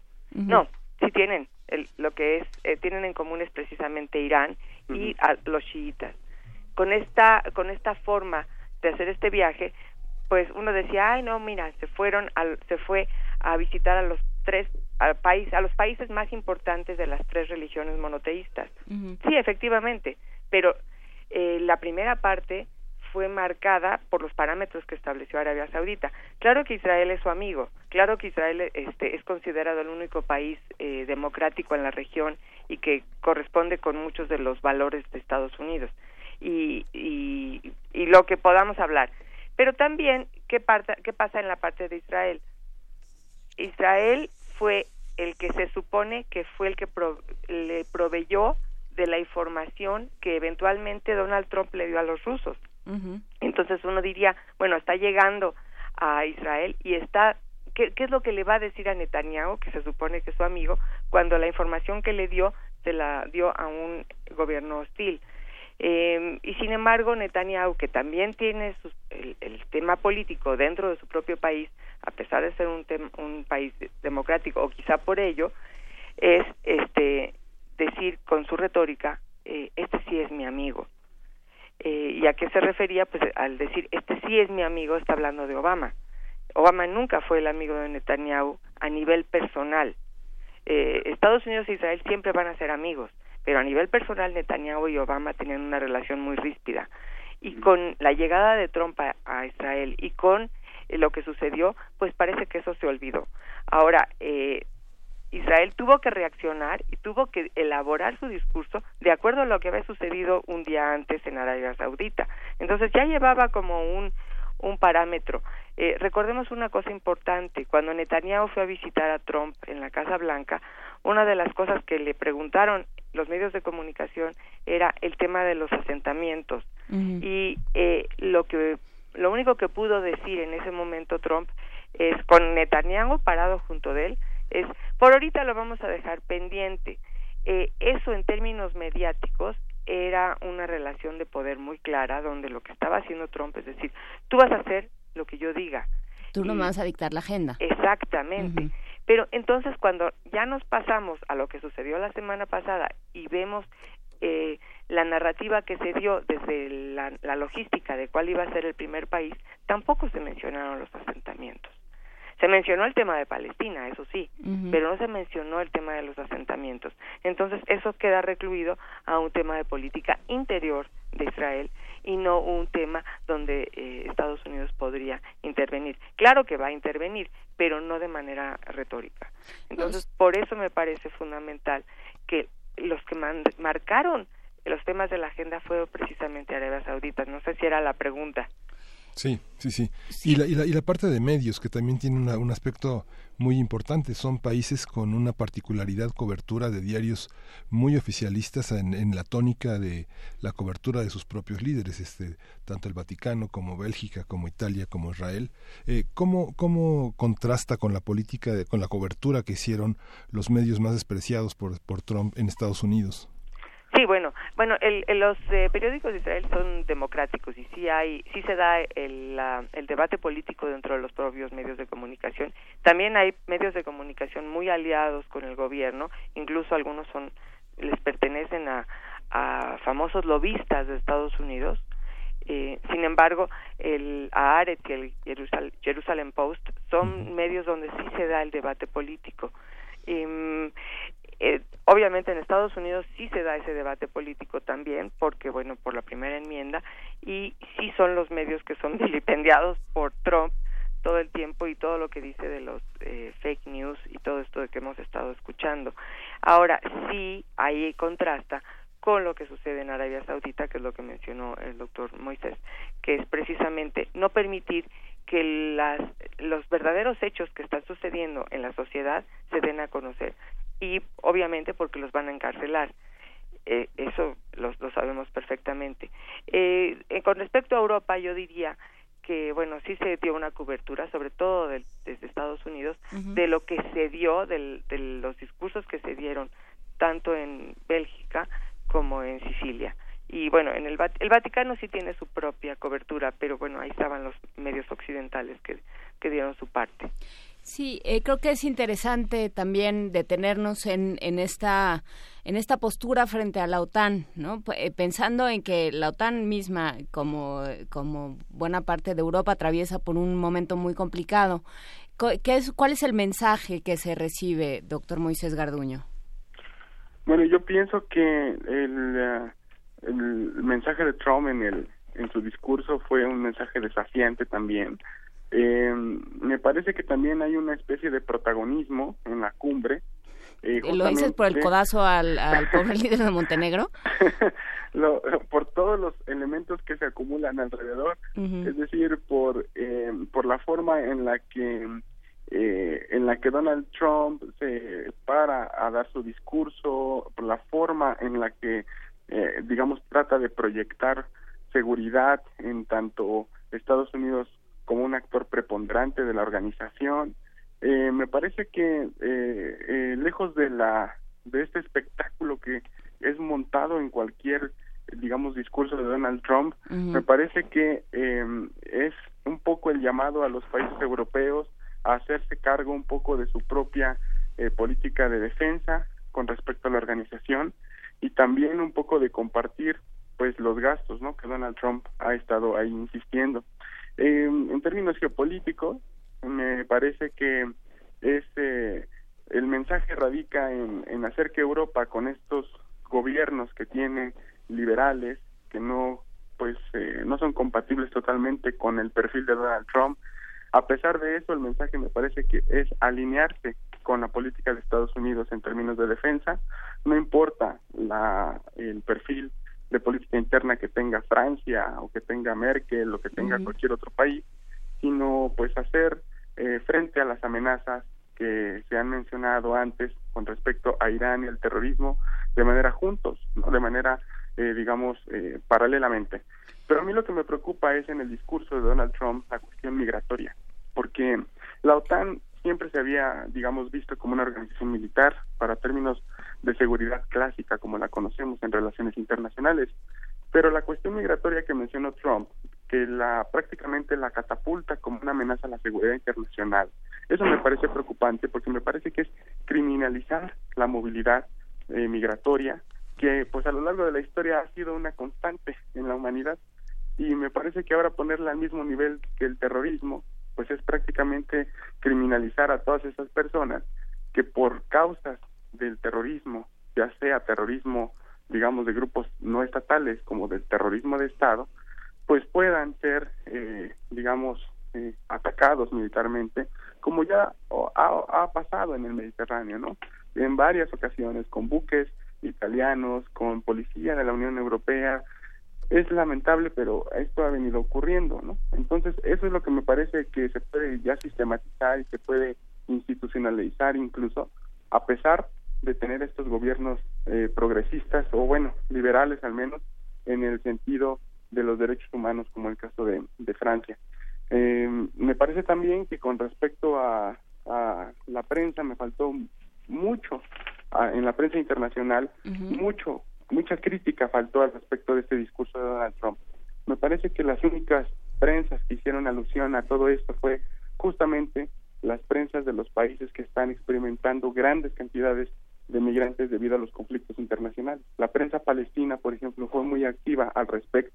La prensa siria, que aunque oficialista eh, por parte del dictador Bashar al-Assad, también fue insistente en esta preocupación. Y claro, aquí lo que siempre les digo, como lo hemos mencionado antes, para ver las noticias desde un punto de vista crítico hay que tratar de ver CNN si uno quiere saber de Rusia y de Rusia pues hay que ver entonces este si quiere saber uno de Estados Unidos hay que ver entonces Rusia TV si quiere uno saber de Irán hay que ver la prensa saudí si quiere saber de uno de Arabia Saudí ver la prensa iraní y así sucesivamente. Hay que ver siempre a, a los contrarios. Eh, me quedo pensando en esta en este posicionamiento en la OTAN de ya no ya estuvo bueno de que, de que les invitemos todas, pensando en que Estados Unidos ha ido pagando su influencia en el mundo, o sea, ha ido posicionándose como el líder del mundo libre, en sus propias palabras, eh, a punta de billetes, ¿no? A punta de, de, estar presente y de, y de poner y de poner las tropas y de poner eh, eh, la ayuda humanitaria y de pronto que, que que tenga esta posición Donald Trump suena por lo menos ingenuo. Eh, bueno, yo diría que hay un tema aquí importantísimo, es la gran ignorancia que tiene Donald Trump de lo que sucede en el mundo. Sí tiene asesores y sí se ve que parte de su discurso está redactado de acuerdo a conocimientos previos, pero basado en la retórica que él quiere dar a conocer. Que en este caso, en particular en el tema de la OTAN, sí corresponde con, la, con el discurso de campaña. Ahora, yo creo que una de las cosas que eh, hay que tomar en cuenta es quién tiene el poderío nuclear en, en Europa y no lo tiene Alemania. Sin embargo, Alemania sí es, la, es el líder de la de Europa, ¿no? Ahora sí que no podríamos decir de la región, sino de Europa. Y en este caso, eh, Angela Merkel también está elaborando un discurso que lo vimos eh, que casi casi podría ser un discurso de gestos que fue en, durante la eh, visita la visita en en Bruselas pero también en en Sicilia no y después lo que sucede después eh, ya después se, el discurso que está elaborando Angela Merkel se, se refiere un poco más a eh, su, su, campaña electoral. Ella va a tener elecciones en, en unos meses y también tiene que, eh, pues quiere ganar las elecciones, ¿no? Quiere eh, volver a ser la, la canciller o mantenerse como canciller por la cuarta vez y en ese caso es que ella eh, ahora sí que le ayuda políticamente eh, y electoralmente eh, todo lo que dice Trump, ¿no? Y en el en las últimas noticias de la noche de ayer ah, se hablaba precisamente de eso, en base a que estaba construyendo su, ella su discurso para el tema electoral. En oposición a Trump. Así es. Ahora, yo que está formada, fue formada para defender a Europa de la Unión Soviética. Bueno, la Unión Soviética ya no existe, lo que existe es Rusia. Y al principio incluso se llegó a considerar tomar a Rusia dentro de la OTAN, lo cual era una, una cosa totalmente contradictoria. Hoy Rusia sigue siendo un gobierno hostil, es un gobierno que se mantiene para su propio beneficio y Europa le estorba, porque además, como Rusia ya es un país que vende petróleo y que vende otro tipo de cosas en Europa o a través de Europa, por ejemplo los gasoductos o este tipo de cosas, eh, la OTAN le estorba. Y cuando Donald Trump está elaborando un discurso de este tipo, donde está eh, condenando a la OTAN, ya porque me parece tan básico el discurso como decir pues que paguen, pues no se da cuenta lo que significa pertenecer a la OTAN o ser el líder de la OTAN. O que desaparezca la OTAN. Eh, o decir que es obsoleta, cuando Estados Unidos es el líder de la OTAN. Porque Estados Unidos está del otro lado del océano y existe para poder proteger a sus aliados europeos en contra de cualquier eh, ataque a sus aliados principalmente de parte de Rusia. Ahora, que si puede ser de parte de, de ISIS o de uno de estos grupos que no, son, están este, consolidados como países, claro que lo puede hacer. Sin embargo, yo creo que eso es lo que hay que tomar en cuenta, el papel de Rusia en todo esto, ¿no? Porque si pensáramos, bueno, Rusia parece que fue el, el, el elemento fundamental para que Trump estuviera en el poder, pues diríamos, bueno, ¿por qué no va a visitar a, Rusia primero? Claro que sería demasiado evidente, pero ya vimos al, canciller de Rusia en la Casa Blanca. Entonces, es en este sentido que cuando se refiere a la OTAN y va a visitar la OTAN y lo que hace es con un discurso hostil a sus aliados, se refiere a las cosas más básicas como que paguen y no a lo que significa en sí la OTAN. otra vez, como regresando al principio que estaba diciendo, refleja una gran ignorancia de Donald Trump de lo que significa ser Estados Unidos y lo que significa ser la potencia mundial que es y necesita a sus aliados para que lo reconozcan como tal. Eso es lo que yo pensaría. Moisés Garduño, con, ¿qué, qué pasaría si se va a la OTAN? ¿Cómo, ves esta reflexión? Eh, sí, me parece, este, es, es una perspectiva muy interesante la, que propone la maestra Raquel. Mm, yo pienso que en el hipotético caso de que la OTAN eh, desapareciera, bueno, esto vendría a tratar de recomponer todo el andamiaje de seguridad internacional, al menos de la Europa occidental, para hacer una especie también de pues nuevas organizaciones más regionales, pero tomemos en cuenta también que la Unión Europea está en crisis en términos económicos, políticos también, la salida británica, pese a todas las críticas que ha recibido este, la administración, pues sí ha sido un golpe muy fuerte para la, la Unión Europea. Eh, me parece que eh, la crisis del 2008 fue una crisis que pues sí reveló las fallas que había tenido la organización y que bueno, que a pesar de que se trata de una unión que tomó todo su tiempo, dos guerras mundiales, una guerra fría, y que tiene un proceso detrás, pues nunca llegó a consolidar, a pesar de todo eso, que bueno, en realidad fueron los elementos políticos los que lo llevaron a hacer una unión, eh, a pesar de todo eso nunca llegó a consolidar un aparato de seguridad colectiva como quisiera. Por lo tanto, me parece ahí atinado el comentario de la maestra Raquel en el sentido de que la OTAN pues va a ser una organización muy importante porque si bien ahora la Unión Soviética no existe y Rusia sí, pues hay otras amenazas también a la seguridad internacional entre pues las cuales podemos tener también otras este, otros elementos no solo como el terrorismo sino también como pues el acceso al agua natural las catástrofes naturales eh, también podemos tener las enfermedades, ¿no? las pandemias, muchísimas cosas que en términos científicos se puede se puede utilizar la OTAN justamente para eso. No todo la seguridad debe de tenerse una concepción militar y una seguridad en que se tiene que salvaguardar por medio de las armas y las balas y los cañones, aunque representa un gran negocio y lo ha representado todo el tiempo, pues esa concepción de seguridad eh, se tiene que cambiar. Y me parece que en ese sentido, eh, pues yo no creo que la OTAN desaparezca, más bien lo que me parece que va, va puede ocurrir es una un reajuste en la economía de la organización, una paridad de gastos, una también mejor incursión de las empresas europeas de armamento para salvaguardar y reforzar a la organización y sobre todo una mayor comunicación entre los gobiernos que se vayan, eh, digamos, eh, sumando eh, si Merkel se reelige, por ejemplo, los gobiernos que vayan llegando, en el sentido de que la organización prevalezca y se vaya adecuando a las necesidades de la seguridad internacional, al menos de ese hemisferio.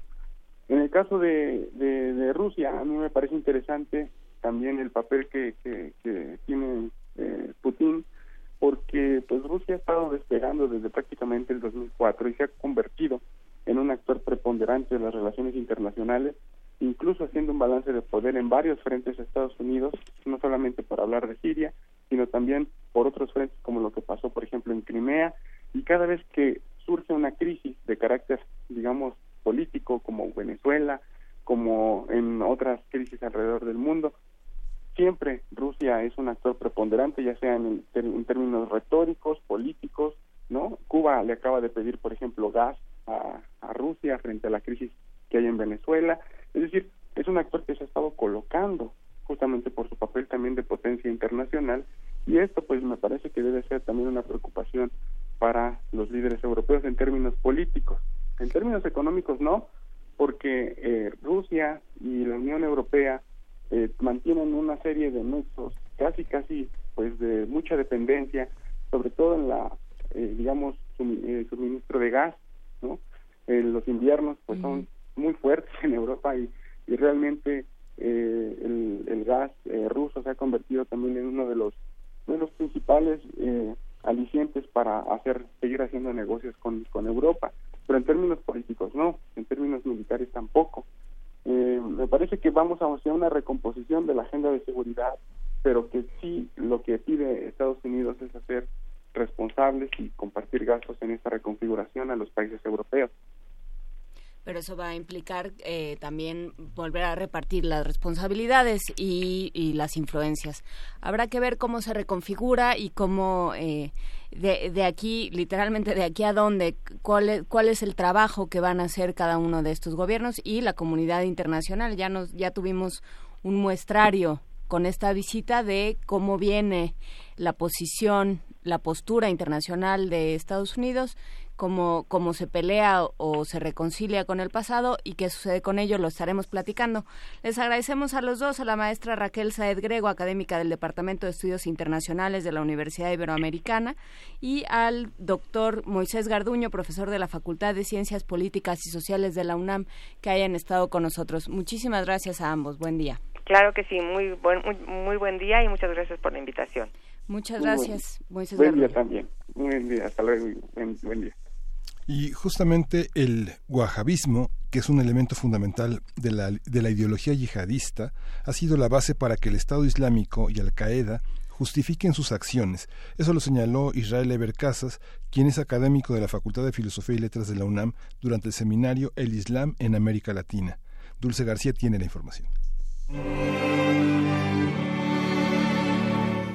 Hasta 2014, cuando cayó bajo control del grupo autodenominado Estado Islámico, Mosul era la capital petrolera de la provincia de Nínive, en Irak, así como el centro político, económico y cultural del noroeste de ese país. Tras un intenso planeamiento, las fuerzas de seguridad iraquíes lanzaron una enorme ofensiva con el apoyo de combatientes kurdos, chiitas y sunitas. En esa ofensiva destacó la participación de la coalición internacional dirigida por Estados Unidos. Este es solo uno de los motivos por los cuales la mirada del mundo se ha centrado en el Estado Islámico. Sin embargo, los medios de comunicación no se han puesto de acuerdo para explicar cuáles son los orígenes de esa agrupación. En el marco de la cuarta edición del seminario El Islam en América Latina, realizado por el Centro de Investigaciones sobre América Latina y el Caribe, Israel Eber Casas, profesor de la Facultad de Filosofía y Letras de la UNAM, explicó que el wahabismo es un elemento fundamental de la ideología yihadista. Asimismo, explicó que es la corriente más estricta y literalista dentro de las variadas interpretaciones que ha tenido el Islam a lo largo de sus más de 1400 años de existencia. El académico de la UNAM señaló que el wahabismo es hoy la base para que grupos terroristas como el Estado Islámico y Al-Qaeda justifiquen sus acciones. El fundador de esta ideología, ya por nombre Mohammed Ibn Abdel Wahab, que nació más o menos en 1702 en la región del Nach,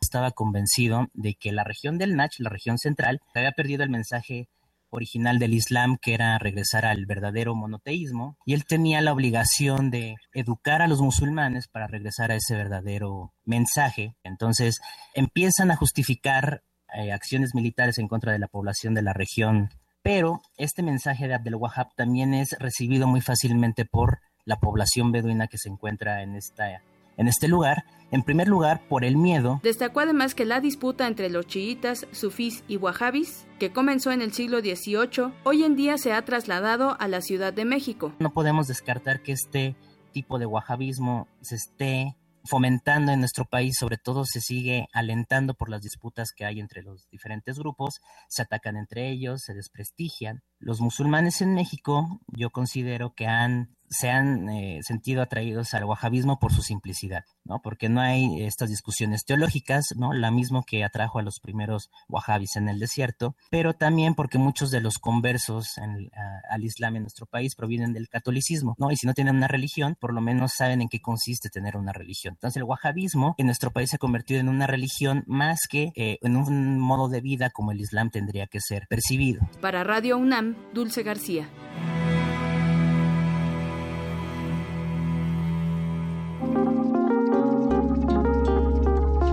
Primer movimiento. Hacemos comunidad.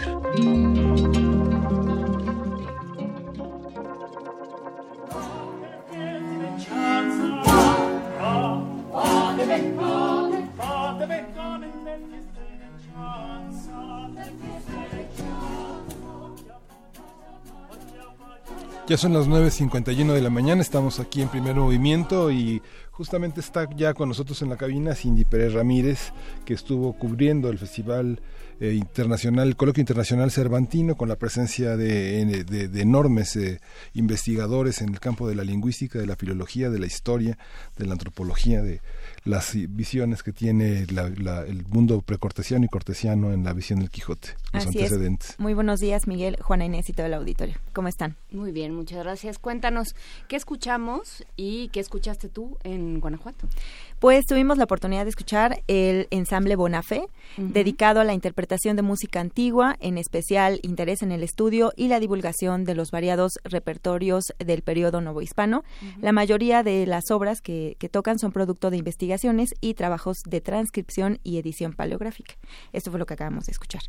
Y eh, durante la vigésimo séptima edición del coloquio que estuvimos cubriendo la semana pasada, eh, pues fue una jornada podría decir yo, eh, polémica, eh, porque si bien se abordó este antecedente novelístico de Hernán Cortés en Cervantes, eh, pues creo que lo principal que se tomó fue la faceta de escritor de Hernán Cortés en las cartas de relación y pues bueno, en las crónicas de Indias también.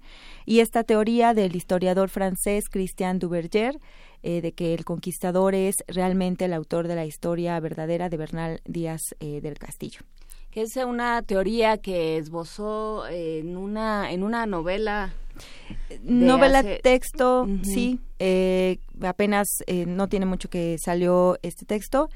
Eh, se llama Crónica de la Eternidad, quien escribió la historia verdadera de la conquista de la Nueva España. Ese es el texto en el que Duverger sale o se basa en ciertos argumentos, eh, dice principalmente en ausencias eh, de su nombre de Bernal en las cartas de relación y en todos los informes de Hernán Cortés, dice que nunca lo menciona. Entonces eso es como una de las cosas que más le llama la atención y que por eso de ahí deriva y que bueno, el texto que escribió eh, Bernal está fechado cuando la audiencia la Real Audiencia de Guatemala se traslada a Panamá, entonces él dice que ahí hay como un espacio. Aunque historiadores dicen que en ese momento, justo en esos meses, la audiencia estaba en Guatemala nuevamente. ¿Y se, se armaron los golpes? No, fueron ah. muy doctos y muy corteses todos. Ah, Pero fueron, o sea, no, se pegaron, se pegaron con notas a pie de página y referencias. Sí, notitas, citas, documentos y ya lo que platicamos la semana pasada, algo de estilometría. Y durante la conferencia magistral de clausura, el investigador en literatura hispanoamericana Aurelio Iván Guerra dijo que estas discusiones permiten reflexionar acerca de la visión nacional de Cortés, que pasa de enemigo a héroe todo el tiempo. ¿Les parece si lo escuchamos? Y nos obliga a nosotros, creo yo que si vamos a leer la historia verdadera como un texto literario, nos obliga a nosotros a hacer interpretaciones distintas a las que se habían hecho eh, en, décadas pasadas, ¿no? que, se hacían pensando en que se trataba de un soldado eh, con una educación muy distinta a la de Hernán Cortés y eh, leyendo el texto con esta eh, otra mirada pues te, arroja interpretaciones completamente distintas. La voz de Bernal como la voz de la imitación de un soldado y eso convertía al texto en una obra literaria y más que en una obra literaria yo lo interpretaba como en una novela propiamente. O sea, se subieron al, caballito de Duverger. Sí, casi todos. Y bueno, él era el organizador eh, del coloquio, entonces, salvo un investigador que fue más, eh, más crudo y que dijo que era repensarse la historia de la conquista de México, eh, y que, bueno, era un tema nacional, pero también internacional, que le pegaba a los españoles y a todos. Y eh, bueno, el antropólogo Fermín del Pino expuso la necesidad de abrir esta discusión eh, más allá de la autoría de quien escribió Bernal Díaz del Castillo. Escuchemos lo que dijo. La razón por la que tú consideras que merece la pena atribuirla a Cortés es porque esa simpatía que el pueblo mexicano siente por Bernal y la, por la obra del supuesto Bernal se podría asumir que es de Cortés. A mí me parece que esto es muy trascendente. Esto es casi hacer pensar a la comunidad mexicana sobre sí misma lo importante quizás no sea tanto quién sea el autor, porque siempre será discutido hasta que no encontremos un documento. Esto es como una investigación policial. Hay indicios, pero no hay pruebas. De no ser por Batallón, no sabríamos muchas cosas de Cortés, no sabemos por qué le prohibieron, no sabemos por qué Montaigne se enamora de, de las críticas y de los comentarios que hace a lo largo de su obra Gómara. Es interesante esta, esta apropiación política que se hace de, esta, esta interpretación política, ¿no? De, Entonces, si, si Cortés es Bernal y queremos a Bernal, entonces vamos a querer a Cortés. ¿no? Cuando a estas alturas. Sí, creo que en la, en la parte conceptual, desde el libro extraordinario, el libro de José Luis Martínez, eh, Hernán Cortés, la biografía que hizo José Luis Martínez, quedan en clara, en claro hacia atrás muchas de las de las interpretaciones que se hizo de las de las cronistas de Indias y creo que también ya hay una gran interpretación sobre lo que significa conceptualmente eh, con la llegada del iluminismo de Hidalgo y de Morelos y todo lo que vino después. ¿Y cómo dialoga todo. el libro de José Luis Martínez con la teoría de Duverger? No, se opone totalmente, ¿no? Sí, la mayoría de los eh, historiadores se, se oponen a esto. Han sacado una serie de documentos y decir, no, no, pero es que sí existió. Sí, son dos seres distintos. Sí, totalmente. ¿no? Y pues bueno, escuchemos a Duverger.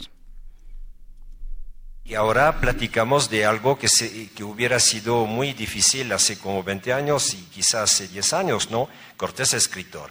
Entonces, y evidentemente que necesitamos, si deseamos cambiar la visión de la conquista, cambiar la visión de lo que ocurrió aquí en, la Nueva España, aquí en México, hay que juntar los esfuerzos. El tema cortesiano no es ya no es un tema de historia nacional, ¿no? Y en este, en este coloquio hemos podido apreciar la presencia de, representantes de de Argentina, de, México, de, España, de Francia, de Alemania, y lo que significa que es un tema de relevancia internacional. Qué curioso este coloquio cervantino donde nadie habló de Cervantes. Muy poco, se habló muy poco. La verdad se centraron en las autorías de Bernal y de Hernán y, eh, y también en las crónicas de Indias con Gómara, que también se hizo una un amplio debate sobre Gómara. Sí, y que es curioso cuando hablan de un tema nacional, ¿a qué nación se están refiriendo? A una nación que aún está en construcción, no sé, no no lo sabemos todavía. porque, bueno, pues Cortés no era mexicano, pero bueno, hay, hay una discusión interesante para que vean que todo es política, todo termina siendo política en esta vida. Por lo pronto ya nos vamos, Miguel Ángel Quemain, muchísimas gracias por este programa, gracias a todos los que lo hicieron posible, gracias Cindy Pérez Ramírez. Muchas gracias. Nos vamos con un último fragmento de la música del ensamble Bonafé. Vámonos con esto, esto fue Primer Movimiento. México desde la universidad.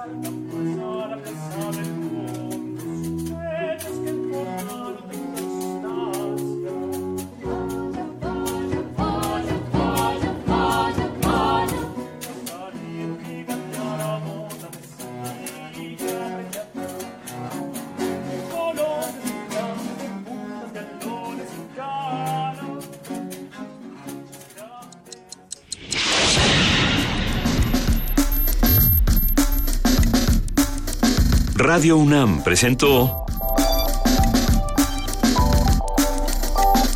Primer Movimiento. El mundo desde la universidad.